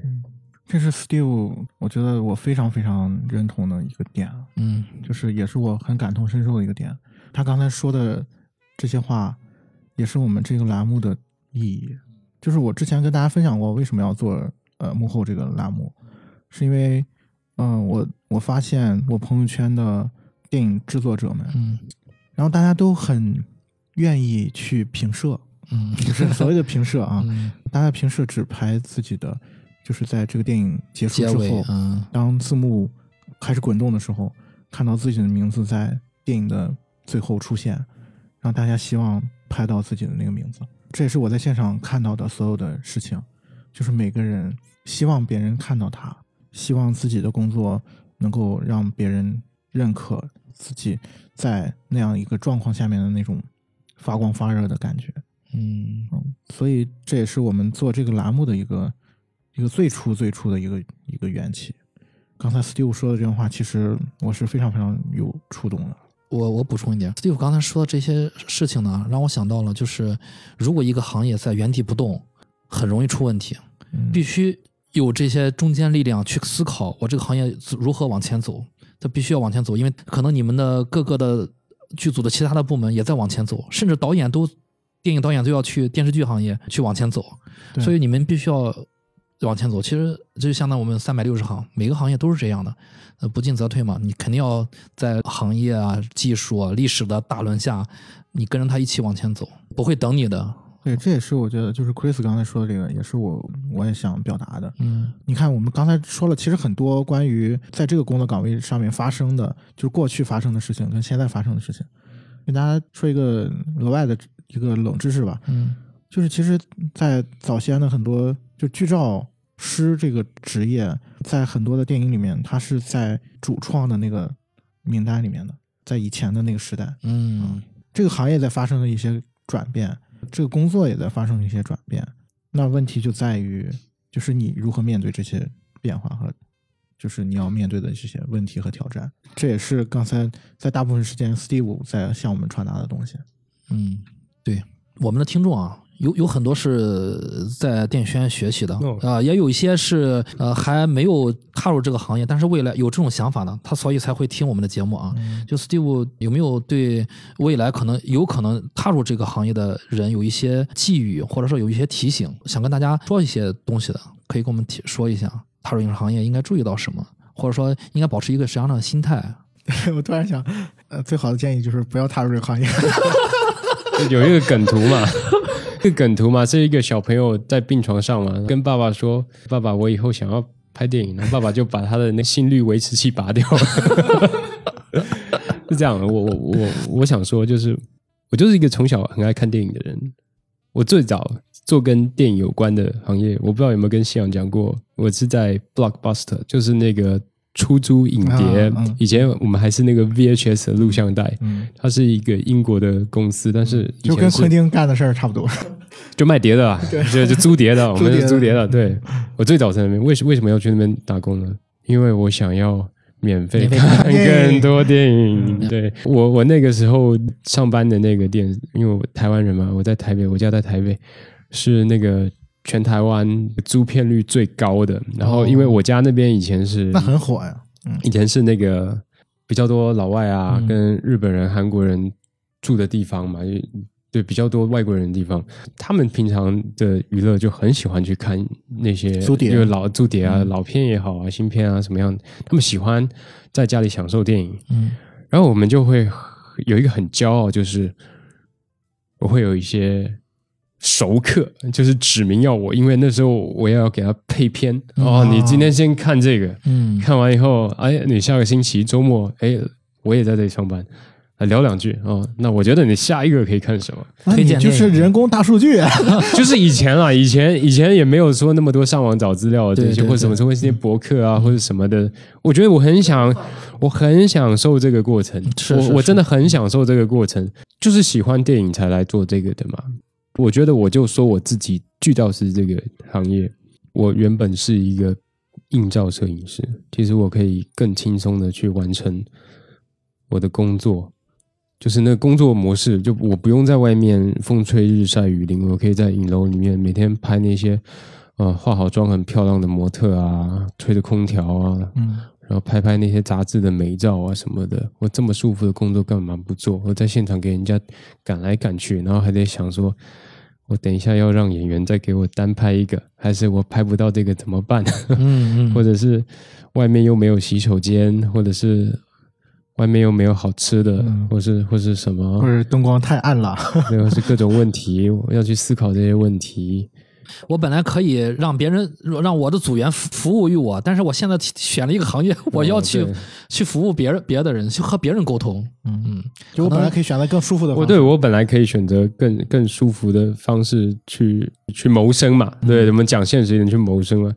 但我就我就一直觉得，OK，maybe、我已经感觉到拍照这件事情已经是我的天命了。OK，、老天爷安排给我要去干的一件，要去 要去好好去做的一件事情。那怎么样让自己内心是很坚定的，嗯要去做这件事，然后还能在这件事情做到一个能够让自己觉得嗯，OK，不错的一个一个对得起自己的一个成绩，就是不要忘记我们最喜欢电影的那个心情。初心嘛，对啊，其实很简单，就是这样。嗯，一语中的。说到底，说到最后，就是你有没有那团火？你对这个行业到底是是一个，你就是奔着钱来的，还是奔着就是你你可以奔着钱，奔着钱没有关系，但你知道你的初心是干什么？就最好是做自己喜欢做的那个那份东西。之前有一个视频，就是在现场问大家说：“你为什么拍电影？你为什么拍电影？”嗯这其实是一个很深的问题。对，对你问的每一个就是干这行干很久的人，对大家都可以，哎呀，然后就停下来叹一口气，然后想一下怎么回答。我觉得啊，对我来说，享受电影最高级的方式就是去拍电影。嗯没错。就像最开始我我拍了王家卫导演的电影，因为我以前是个小粉丝，从就买他的周边啊，买他碟啊，或者是买他的画册啊，嗯直到我有一天居然在那个现场里面，在王家卫导演的电影现场里面，人家喊 action，这么多这么棒的演员在在你的面前表演，然后你可以拿着照相机，你被允许被任命，说拿着照相机，然后要记录下每一刻，我要很珍惜，我要很珍惜，我应该要做到最好。身为一个影迷，身为一个就是热爱电影的人，这是一个很有福气的工作，所以我很感谢就是提拔过我的人，照顾过我的人，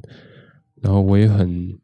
愿，因为我自己也也带了很多助理出来嘛，有些现在也都成为很不错的、很优秀的剧照师。大家都有一个心情，就是因为在我这边工作的肯定也都很辛苦，因为我的职业上就其实是就是要求会比较高，就是每天我对自己的要求、对别人要求都是挺高的，就很累啊，就很累。当然也可以轻松的做，我也可以干行活啊，但我就想要能够再进一步嘛。嗯但是就是看到自己的助理这样一步一步的，慢慢的越来越成型，然后可以知道独可以自己去独当一面，站在现场无所畏惧的拿着照相机，然后在最重要的那一刻拍下一张决定性的照片，这也是我的一个成就感吧。我就觉得好像自己还有点力量，能够为电影做点什么。对，这可能就是初心吧。嗯，说得好，说得好。其实夕阳也是也是因为保持这个才才踏入这个行业，我觉得。因为刚才 Steve 在聊的时候，我就一直在云游，一直在想我到底为什么要干这个事儿。嗯我就回想到了，嗯，我每天在现场那种感觉吧，就是想到了那个场景。嗯我以前没有意识到这个事儿，然后直到最近也是另外在组里面的朋友，然后他就说：“你为什么老是在这儿站着？”然后我就发现，我好像就是每天开工之后，我都会在现场站着。嗯我是没有意识到的，一开始。嗯，因为你你你那个可能你当时那个工作也可以回酒店待一会儿，待着。是嗯说不好听，就是我之前的一些工作不在现场，可能没有人会发现我，因为现场的创作，我在不在不会有任何区别。我就在想，那我站这儿干嘛呢？那我想说，哦，其实我在感受那个现场。我会发现，就甭管今天，呃，我们拍了十二个小时，还是拍了二十四个小时，嗯然后你会有很多累的感觉，有很多就是负面的感觉。但是等到第二天又来到了现场的时候，你会发现很神奇的一点，就是你你还站在这个地方，就之前发生的一切，就是那些所谓的好像让你觉得很疲惫的东西，就突然好像好像没有了一样。嗯，自从夕阳进了这个行业，我总是感受到他每次回到青岛之后，他那个 他那个情绪是逐渐往下走的。嗯，然后每次要开工时候，他就是那个情绪就起来了。哎呀，我要走了，太好了，我就按耐不住了，已经。我觉得，呃，你要说有什么实际性的建议，大家都能给到。嗯比如说，你如果对这个行业感兴趣，你可以去去学习，考一个电影学院啊啊，或者是你像其他那些导演一样啊，就是你去看更多的电影啊，去尝试创作。嗯，我觉得有很多很多的方式，尤其是现在这个时代，你拿起一个手机就可以创作。如果真的喜欢这个东西的话，你永远都有机会。但是我觉得这些东西都不是最重要的东西。嗯最重要的东西就是，你是不是真的就觉得它就是你要做的事情，还是你被就是你自己觉得你要做这个事情？就是听起来挺悬的，其实很简单，就是刚才 Steve 一直在聊的这个事。你最终会发现，你真正热爱这个事情的时候，依然会感觉到它带给你的很多你觉得难过的部分、痛苦的部分。啊，甚至我刚才说，每天发发一发牢骚，每天说一些就是吐槽的话，但是你明天依然会很坚定的站在这儿，嗯这就是一个真正的选择。对，这是我觉得，嗯、可能我想说的吧。嗯，你现在回想啊，你入行是这么这么长时间，他对你的生活、对你的人生有没有改变？这个可能命题比较大，嗯你可以好好想想。这个问题我因为现在是那个《流浪地球二》的那个剧组已经杀青了嘛，然后刚好有一个比较年轻一点的同事，他不是我这个部门的，但是我们就大家都挺要好的，然后就互相扶持了半年的时间，一起熬过这半年。我也没有想到他突然有一天问了我一个差不多这样的问题。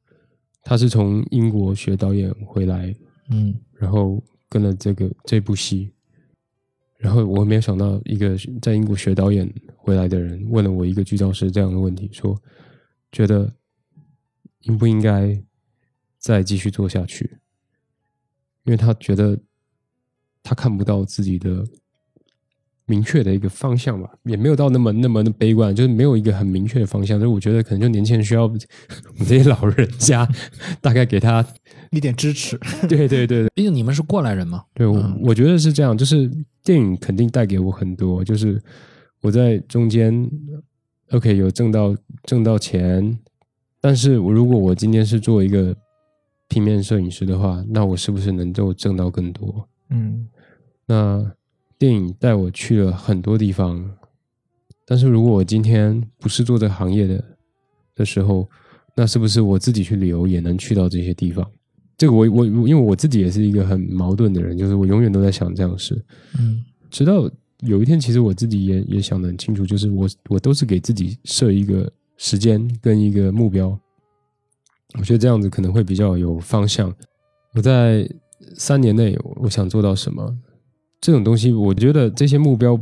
不要是那种很量化的那些目标，而且我我我觉得应该是要比较自我实现的那种目标，不是说我三年内要拍多少部戏，要存多少钱，我这个就有一点太太俗了啊，那就就就可能我就想的就有点矫情嘛，但是就我觉得这有点太俗了。我觉得是我一直在想的是，我能够在这个行业里面，能够为这个行业做什么，为这个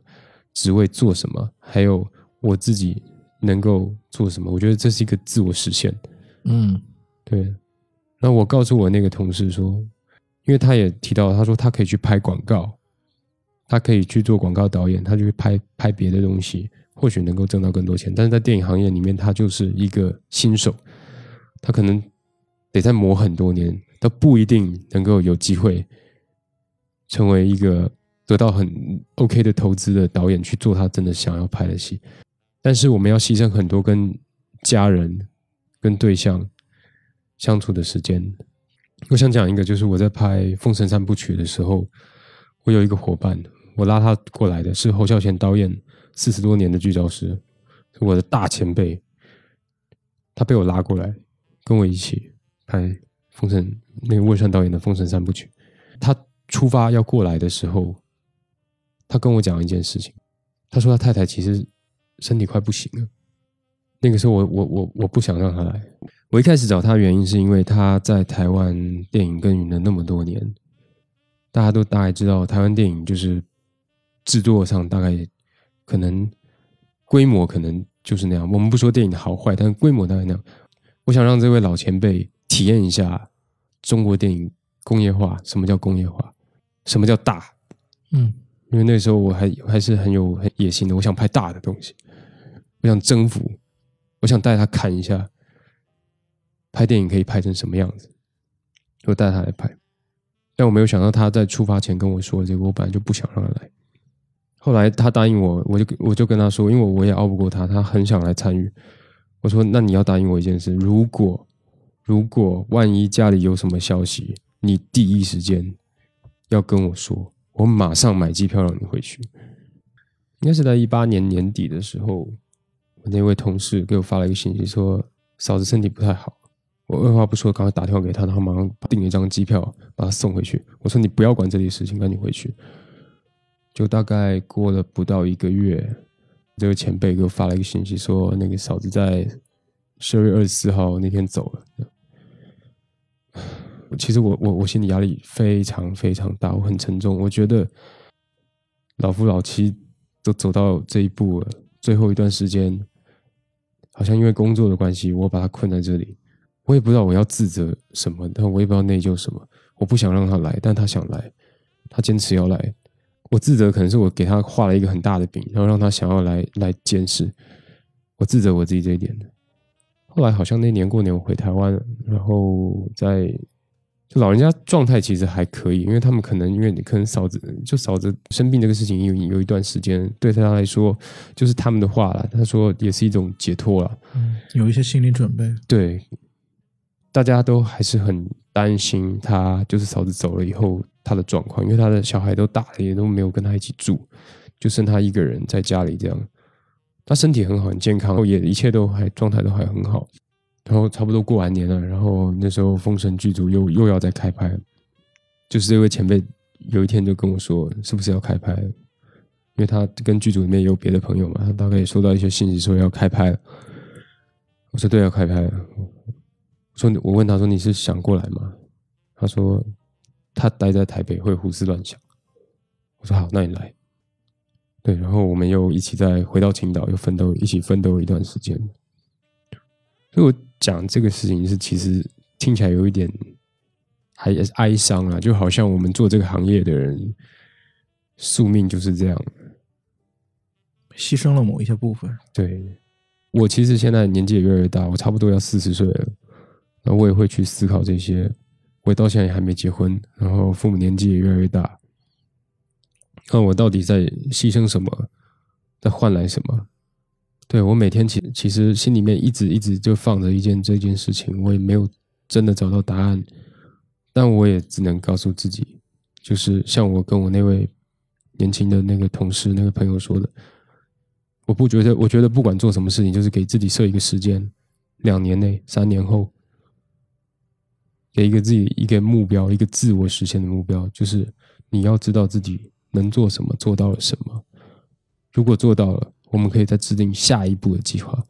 那如果你已经努力试过了，没有什么的话，那也没关系，我们也没有遗憾，至少我们都试过去做过。那这样子也算是没白活。嗯，就大概就这样。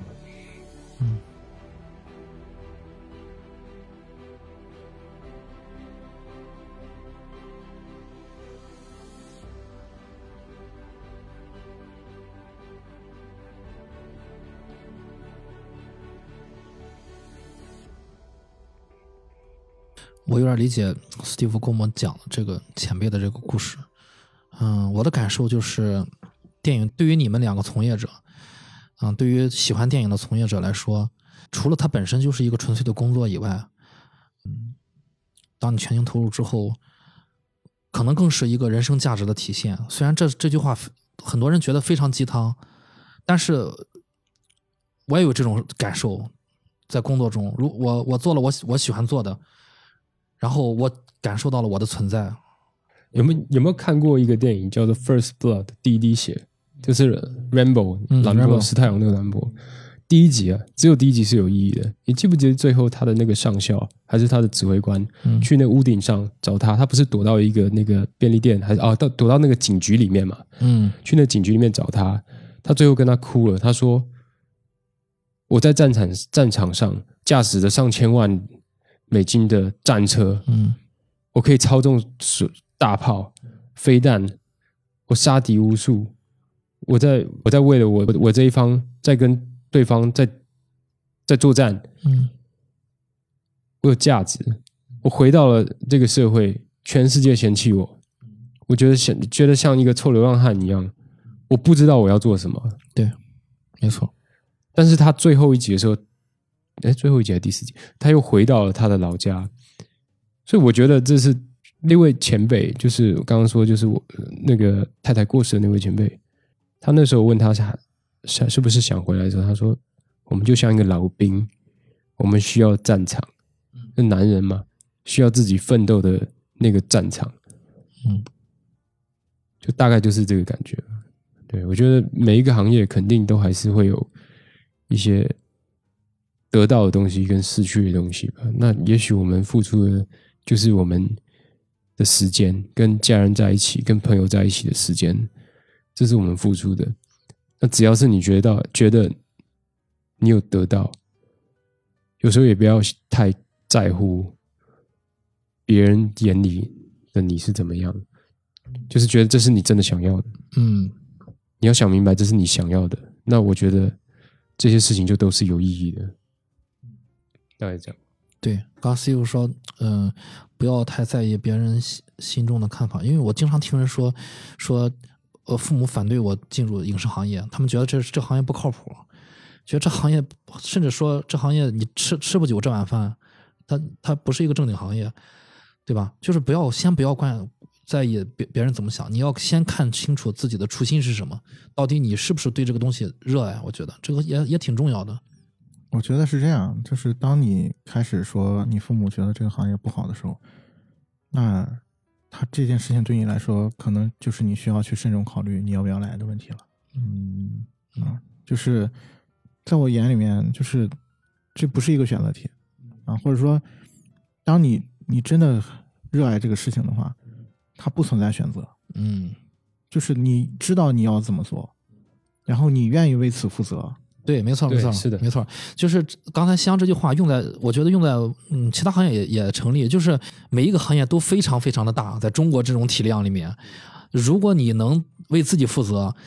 任何行业，只要你喜欢的行业，它都不缺你一个人的位置，它一定有你一个人的位置。你比如说影视行业这么大体量的中国影视行业，不缺一个你一个，比如说编剧，你一个剧导师的位置，只要你认定了这个这个行业，嗯，只要你能为自己负责吧。嗯嗯，不要找别人来为你负责。对对对，没错没错没错。嗯，是没错，是的，是的，是的。我刚才聊了这么多啊，咱们进行下一个话题，就是进入我们现在这个疫情时期。疫情时期是我们现在永远绕不开的。我也知道对你们影响，对影视行业影响是非常大的。想问问史蒂夫，疫情期间对你的影响在哪儿？有没有一些实际的困难？以及有有没有什么想法可以跟我们分享呢？因为我我身边的我们很多听众其实也是比较焦虑的，各行各业都比较焦虑，愿不愿意跟我们分享一些你的经验？疫情刚爆发的时候，那个时候我在二零年的一月份过年前，我在北京拍摄，然后刚好我记得是一月，好像是一月八号就回台湾了，因为那个拍摄稍微一个段落，然后我们后来转场，过完年转场要去芬兰拍，然后芬兰一直拍摄到三月，然后杀青了，然后我也回台湾，然后就因为疫情的关系，所以就休息了一阵子，大概休息了。我我运气比较好，大概休息了大概两个多月、三个月，很快就有有有工作在找我。那时候也稍微稳定一点吧，就我也觉得 OK，那我愿意回来试一下。然后在七月份，因为七月头的时候从台湾回到国内进组，然后那个时候是在上海，大家可以想象，就七月份的上海其实是相当相当的，因为上海的夏天是很闷热、很闷热。嗯第一次就是要戴着口罩这样全程拍摄，其实真的是很不适应的，很辛苦的。就我没我也没有试过，就是那么长时间戴着口罩一整天，然后在户外，但你也会很担心啊，就是因为那时候核酸好像也没有做那么普遍嘛，然后也剧组里面难免会有什么群演啊，你也不知道他是从哪来的啊这些，然后那时候也是有点紧张，就只能尽量把自己的防护做好，把自己尽量把自己保护好，然后回回到酒店就赶紧。该消毒的时候消毒一番。对，那还好，就运气都还可以啊，就大家也都就战战兢兢的这样拍啊。对，然后一直到去年我进了一个比较大的组，就是《流浪地球二》的拍摄嘛。正好也在青岛了。对，在青岛，流浪地球二》青岛那时候相对是疫情是比较比较没有没有疫情的比较安全的一个地方，所以大家也稍微是比较能够放心一点，但放心也是不能够松懈嘛。但是其实每天都要承受很大的压力，是因为这是一个很庞大的剧组，光是工作人员就上千人，每天还有各地来的，我就不剧透什么，就是反正就是每天都有各地来，因为很多大场面嘛，各地来的群众演员，嗯然后你也不确定这些群众演员他们的身体状况是怎么样，都是挺担心。那还好，就是剧组也有配套也做的挺好的，然后尽量就是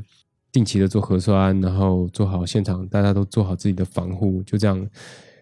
大家一起坚持，一起辛苦的把这个电影蛮庞大的一个电影制作顺利制作完了，这也是相当不容易的。嗯那也因为疫情的关系，就是很多戏院都没办法开嘛，然后这会很直接的影响到电影的票房收入这些，所以在这两年其实相对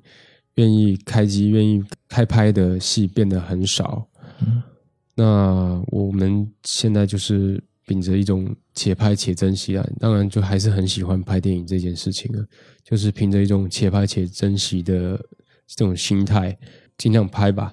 嗯对，只能只能这样说啊。嗯，你看，就是说到这儿，我不得不说一下夕阳了。夕阳就是在这个过程中，就是情绪也比较低落。但是问题是，我知道夕阳有一个很重要的原因，疫情来了之后，夕阳的工作量就直线下降了。这个直接影响了，就在这个行业里面，因为斯蒂夫做的比较往上了嘛，比较做比较高了，他还有工作可以做。有很多人现在工作都都是问题啊，只要是剧组在疫情下停了、停工了。别说是普通的工作人员，剧组自己，然后知道制片方都很头疼，档期也约好了，然后投钱也投了，然后就卡在这儿，然后不能不能开始。夕阳，你可以说说你在这个过程中的你的感受。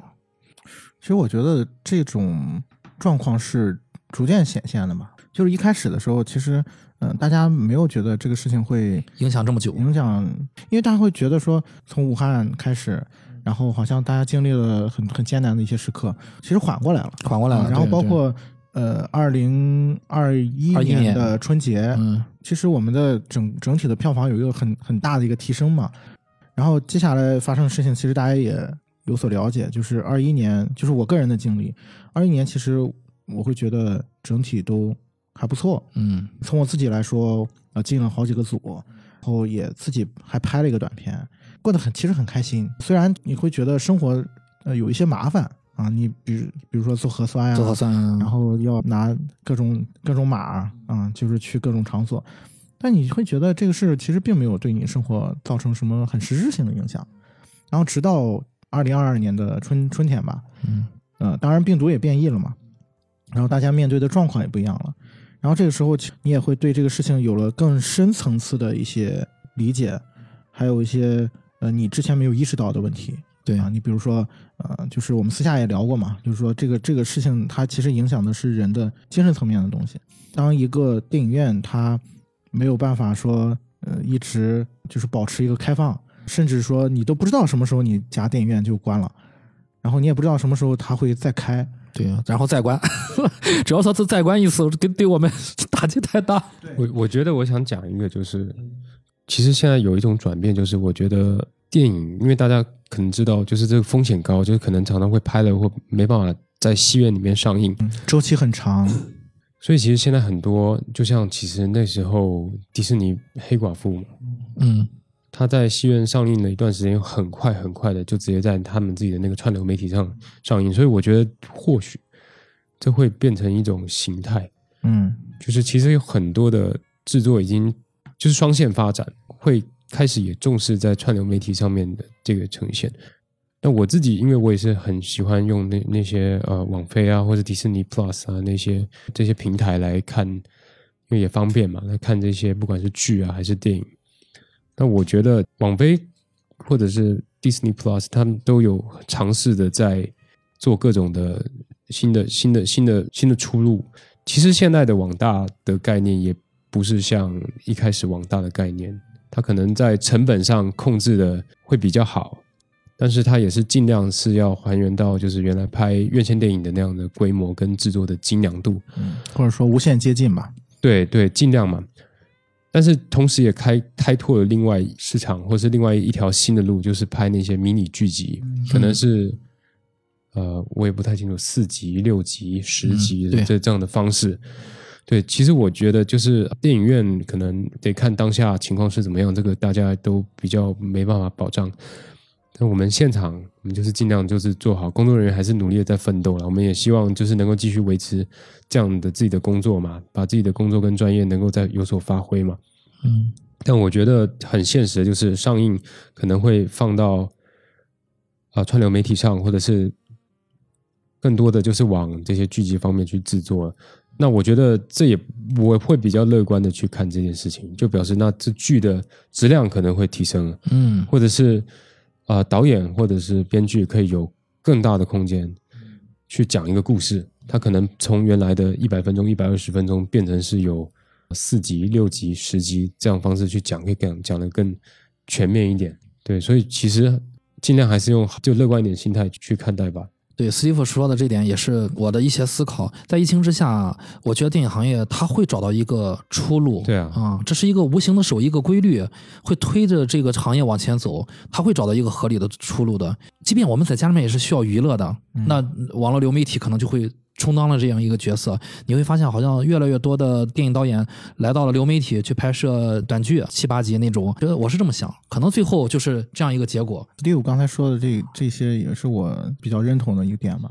就是当我发现这个事情变得没那么简单，或者说你从来没有考虑过，我进一个电影院变得如此困难。然后包括你会想到说，本身这个行业它就是一个投资周期长，然后风险又高的一个行业。然后疫情的发生好像又让这个特点又又显现出来了，你会担心很多的事情。知道电影院解封之后，我又去电影院看电影。然后我当时坐在电影院的时候，当时看电影的时候，我我我相信我可能没有太被这个电影所打动吧。剧情已经不重要了。对，但是我就坐在那里，太感动了。对，对我剧情已经不重要。我真的就是从这个电影的结局。一直到我走出这个电影院，我就一直在流泪。嗯，我感觉你你说的这个，你坐在那个黑黑的影院里面，像回归母体的那种安全感，真的可能说会有那种感觉，被包裹的感觉。对，然后我我走出电影院的时候，感觉我又行了。然后我就突然觉得，就这个事情从另外一个层面，让我们更加珍惜我们能够得到的所有的一切。嗯，然后这是一个层面，然后另外一个层面就是刚才 Steve 说的，从现实的层面，你会发现。真正在做事情的人，永远都在做事情。没错，就我举个最简单的例子，我们三个人都还挺喜欢的那个，就是风起陇西爱奇艺自制的那个剧，陆阳导演。对，你会发现，哎，电影人好像就开始去转变一些观念了啊。当然，我不知道这个其中发生了什么，但是我看到的是，我看到显现的东西是有很多，有更多呃电影的创作者，包括演员也好，包括导演也好。去尝试去去在网剧这个领域，或者说在一些短剧、的迷你剧做一些创作，这个事情就给我了很多的一些思考。嗯，没发现其实大家都还在做自己要做的事情。对，虽然我不是这个行业，但是每一个行业都受到冲击，就是真的是攻克时间。如果大家真的在这个时候情绪非常低落，我觉得抛开你的实质的实质的工作上遇到的困难，那些困难。我们只能对自己负责去解决。除此之外，可能我们去反思呃自己的情绪，很多还是来源于焦虑，焦虑的那个部分，那个愤怒的部分。所以说，就是我也经常给自己提醒，有时候一天工作下来，会想说，为什么疫情下我会这么的不顺利啊？或者或者说我自己觉得不公平了。事后我想，就是还是要调整一下自己的情绪，因为每一个人都在这个时候在往前走。就像刚才 Steve 说的，就是且拍且珍惜。我们遇到的问题是。至少我们还在有工作可以做，对我们至少还还在运运转着。其实这就是我们至少我吧，能感受到一点好的部分。只要有就说嘛，有工作，然后有钱赚，还是不错的。说实话，嗯。就是我身边有个朋友告诉我说，疫情之后呢，他就开始在家学习唱歌了。我说什么？我说就是我从来没有意识到你有这种想法，就是什么叫学习唱歌？我一直对唱歌感兴趣，然后呢，但我从来没有系统的学过。自从疫情之后呢，我找到了就是我的一个兴趣，然后又通过这个兴趣去排解自己的这种情绪，然后呢，好好的去。不管上 B 站还是上各种流媒体的网站去学习，系统的学习，就是呃怎么运气唱歌。然后他说还挺有成就的。哎，我觉得是这样。虽然我朋友用的是一种转移自己的情绪的方法，但是我我个人还是比较认可这种方法吧。嗯嗯，就是在这个情况下，每个人都会找到一个适合自己的方法。关键是要注意区分自己的情绪和真正的困难。我是这么想的。其实工作本身没有发生太大的变化，工作没变，我们的情绪是从哪来的呢？聊这么多，简直 简直了！就是聊到最后，都到了，都到了，让我这个这个鸡皮疙瘩都起来了。聊好棒！然后说到最后啊，就是我我想问史蒂夫一个问题啊，因为我这个人喜欢旅游，我今天看史蒂夫给我分享了那个那个呃一代宗师的。第一场戏，那个雨，那个雨夜，雨戏，雨戏啊，梁朝伟打雨戏的那个史蒂夫，十年之后也重游啊。呃，我想知道那个地方是哪，没准以后 我可能会自驾去看一看，因为那个地方原来不是一个摄影棚搭的啊，不是搭的，它是在广东开平的一个小地方，一个小镇叫做港宁，冈宁，冈宁，广东开平冈宁，对，冈宁一个小镇，冈宁，冈宁里面的一个小小镇，对对对，那个是很有回忆的地方。那个地方就是，如果有看过《一代宗师》的话，就是梁朝伟开场的那一场叶问的那场在雨中的那场打戏，那场戏我们大概拍了有五个月的时间，嗯，从天气很热拍到天气很冷，还是在下雨打，每天就是到现在都还回忆起来都还是，哎，呃，开水啊，就是把那个那个水打开啊，然后。开风鼓，然后吹风，然后还肉机，and action，因为永远是就是开水开开水开风鼓开机，所以也就是说那一场雨戏拍了五个月，对，大概拍了五个月。妈呀！嗯，我我我在想，呃，我对那个感兴趣是因为我是一个一个迷啊，然后我我特别喜欢那场雨戏，这也是为什么导演要着重要在第一场戏把它拍好啊，也也是让我非常震撼。那那拍的这么好，那雨戏拍的这么棒。嗯，当然，梁朝伟自己也付出了很多啊。然后，呃，我想再去那个地方，如果有以后有机会去那个地方，去感受一下那个小镇啊，去感受一下，我也能像梁朝伟一样站在那个十字路口。但是我我我刚才想一个问题啊，为什么要提这个事儿？我想，史蒂夫回去这个地方的原因，可能就是就像一个自己最初那个初心的一个地方啊，那是他奋斗曾经踏上这个行业的那个地方，那个地方对他来说一定是这一生都很特殊的一个地方。啊，他再回去的时候那种感慨，我相信和我们影迷去再去肯定是不一样。我讲一个事情，就是我们除了那个点以外，就是如果有看过电影的话，整条那时候做出来的那个香港街，嗯，就是包括大南茶室啊、饭店工会啊、沧州旅店啊、白玫瑰理发厅啊，那一整条街，其实我们本来是想去看那条街，嗯。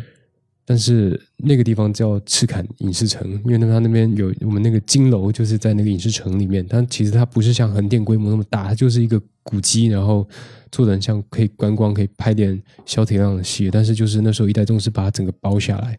整条街都做，然后那个那个影视城也都改建成那个金楼嘛。如果看过一代宗师，哦，就是重新装修了一下，相当于是就大改，整个大改了啊。对，做了六年哦，做起来的。第一站去了那个刚刚说的那个冈宁雨溪的地方，然后第二站我们要去到那个赤坎小镇的时候，发现它整个小镇，广东嘛就很多江啊河啊这样子流过，它整个小镇都封起来了，都包起来，因为它要把它改造成一个旅游的景点，因为它本来是一整个小镇都是古迹，它被包起来了。我们只能从那那个小溪流、小河的对岸，远远的看着他。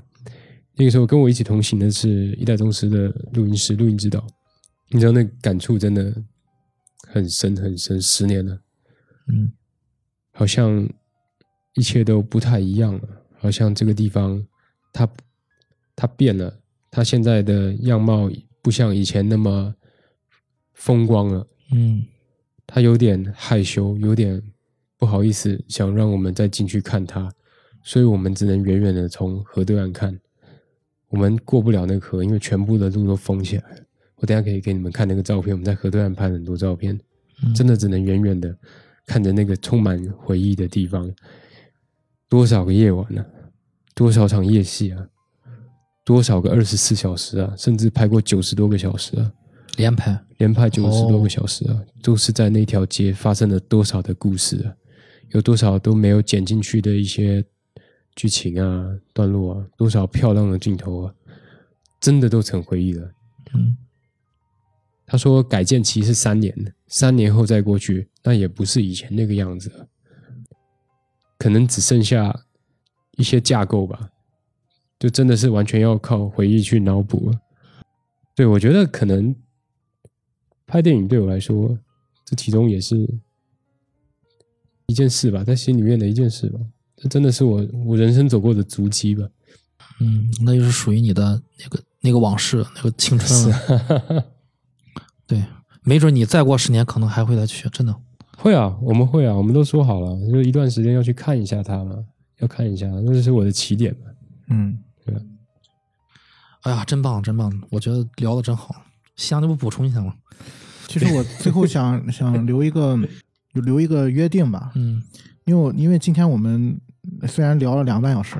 但是有一趴非常重要的一趴完全没有触及。嗯，啊，就是关于《流浪地球》的斯蒂夫在这个这两部《流浪地球》里面的经历和他的一些故事，我们不妨把它留着。嗯，等到。这部电影《流浪地球二》上映的时候，我们再回来，那个时候我们可能每个人都会有一些新的变化，啊，一些新的人生的一些阶段，然后我们再去回去看一看，嗯，就像今天 C 六最后留给我们的那个江边的那一那一眼，到那个时候我们再回去看一看，那个在两部《流浪地球》里面你所经历的那些故事，你发生了什么？嗯，那可能。也可能几年之后了。其实今天是我跟史蒂夫认识的第一天。也几年之后，我们 再坐下聊的时候，也可能想起今天在我们地球还拍《流浪地球三》呢。到时候我又回来。对，我们再坐到这张饭桌上，在在这个桌子上再一起聊，可能又有一些新的变化、新的感慨。嗯，因为我因为我其实有听过 Steve 的一些就关于那个在《流浪地球一》里面的一些故事。嗯啊，我觉得也非常非常精彩。而且你要想，那个也是，呃，不光是中国这个在科幻这个是是一个有一个里程碑的一个元年嘛，对，嗯那也是 Steve 第一次去拍这样的一个题材的东西，对，所以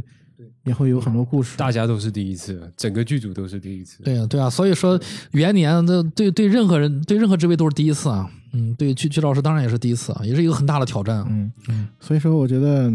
就放下这么一个。约定吧，啊，虽然我也不知道到时候会是什么样的一个时间，大家都会在一个什么样的状态里面，但我觉得还蛮有意思的，嗯嗯。本来我其实其实是想说，要不我们把这段再聊了，但是我觉得，哎，放一放吧。对，嗯嗯嗯，提醒我们听众啊，记得去看《流浪地球二》的剧照。嗯啊，真的是，真的是，以前啊不和史蒂夫聊，看剧照的时候，真就是看照片聊完之后呢，知道就是照片背后有这么多的故事，他不再一样了。我才明白，新阳老师跟我说，我朋友圈里全都是他们射频射频。我当时印象并不是特别深刻。现在我我聊完之后，我才明白，就是为什么大家剧组的人会去射频，是就是为了那个自己的名字，就去拍那张那一帧照片啊。那是背后都是自己的所有的那个经历的日日夜夜的工作。对，所以其实我我现在会做一个事情，是我在一个项目里面所有的我。给大家拍的照片啊什么的，包括视频，我最后在杀青之后，我都会按照每一个部门去打一个包，然后发给他们。就是因为我觉得这个东西它其实只对这个呃每一个人有意义。嗯，但是我觉得就像呃你其实你会发现，再过几年之后，可能你所在的你曾经工作过的这个地方这个场域都不复存在了，但是你每每想起你留下的这些东西。你比如说，你看到那个照片，你看到就是那个花絮，啊，就是大家在幕后的那些呃视频也好，然后照片也好，你会记得当时跟你在一起每天在奋斗的那些朋友、那些伙伴，然后你会想起一次一次的那个每天发生的每一个故事。我觉得这个这个东西，就像我们在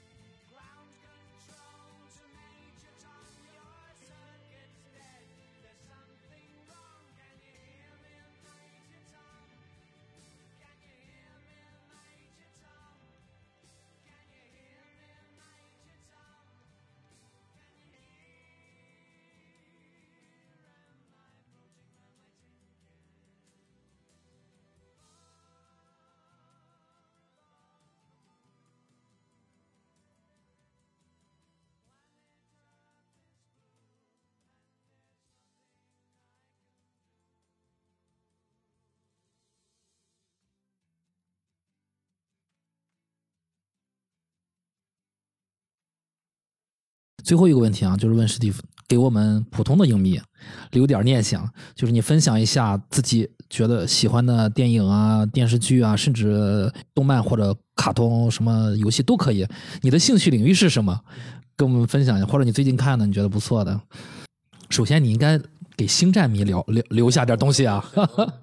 史蒂夫是一个超级的星战迷啊。我最近因为比较有时间，所以我在看那个《星球大战》的，它其实中间卡了一个呃动画片，嗯，它是不是它有电影，然后它也有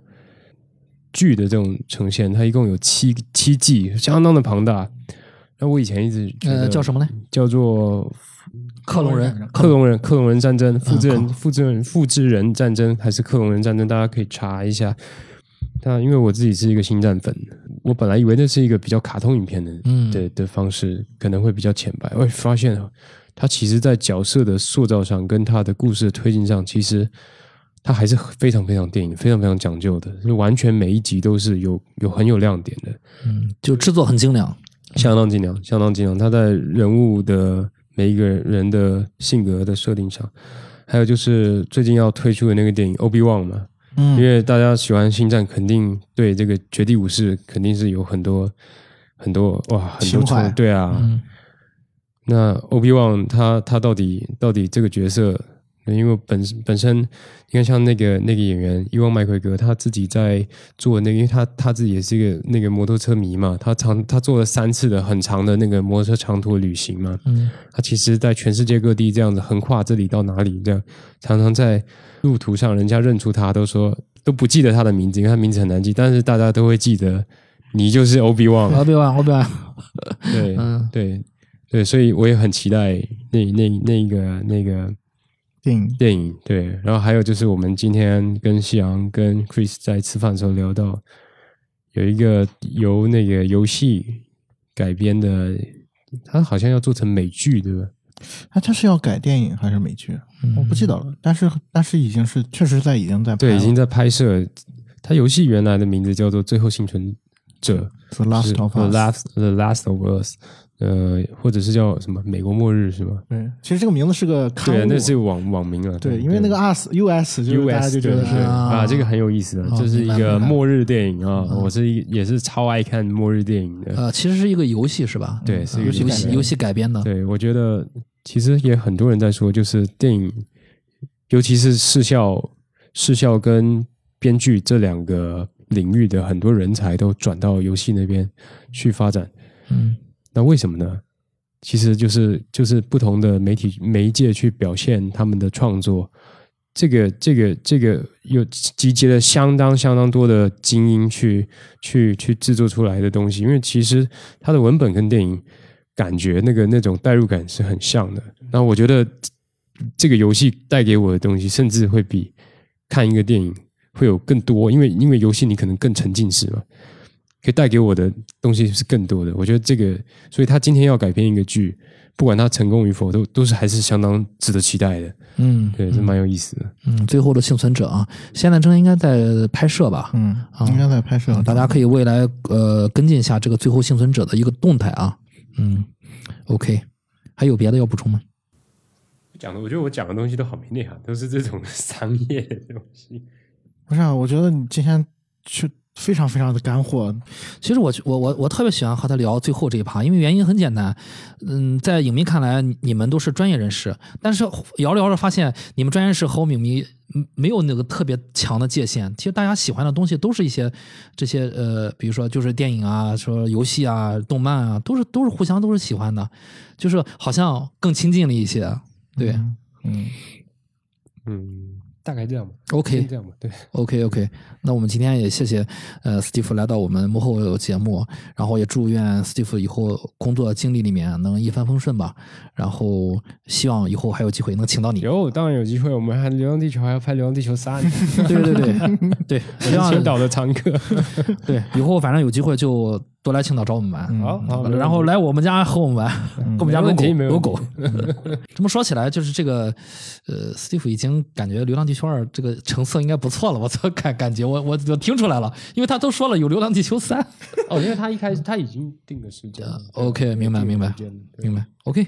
好嘞，谢了，谢。好了好了，拜拜。谢谢大家。嗯，谢谢，谢谢，拜拜。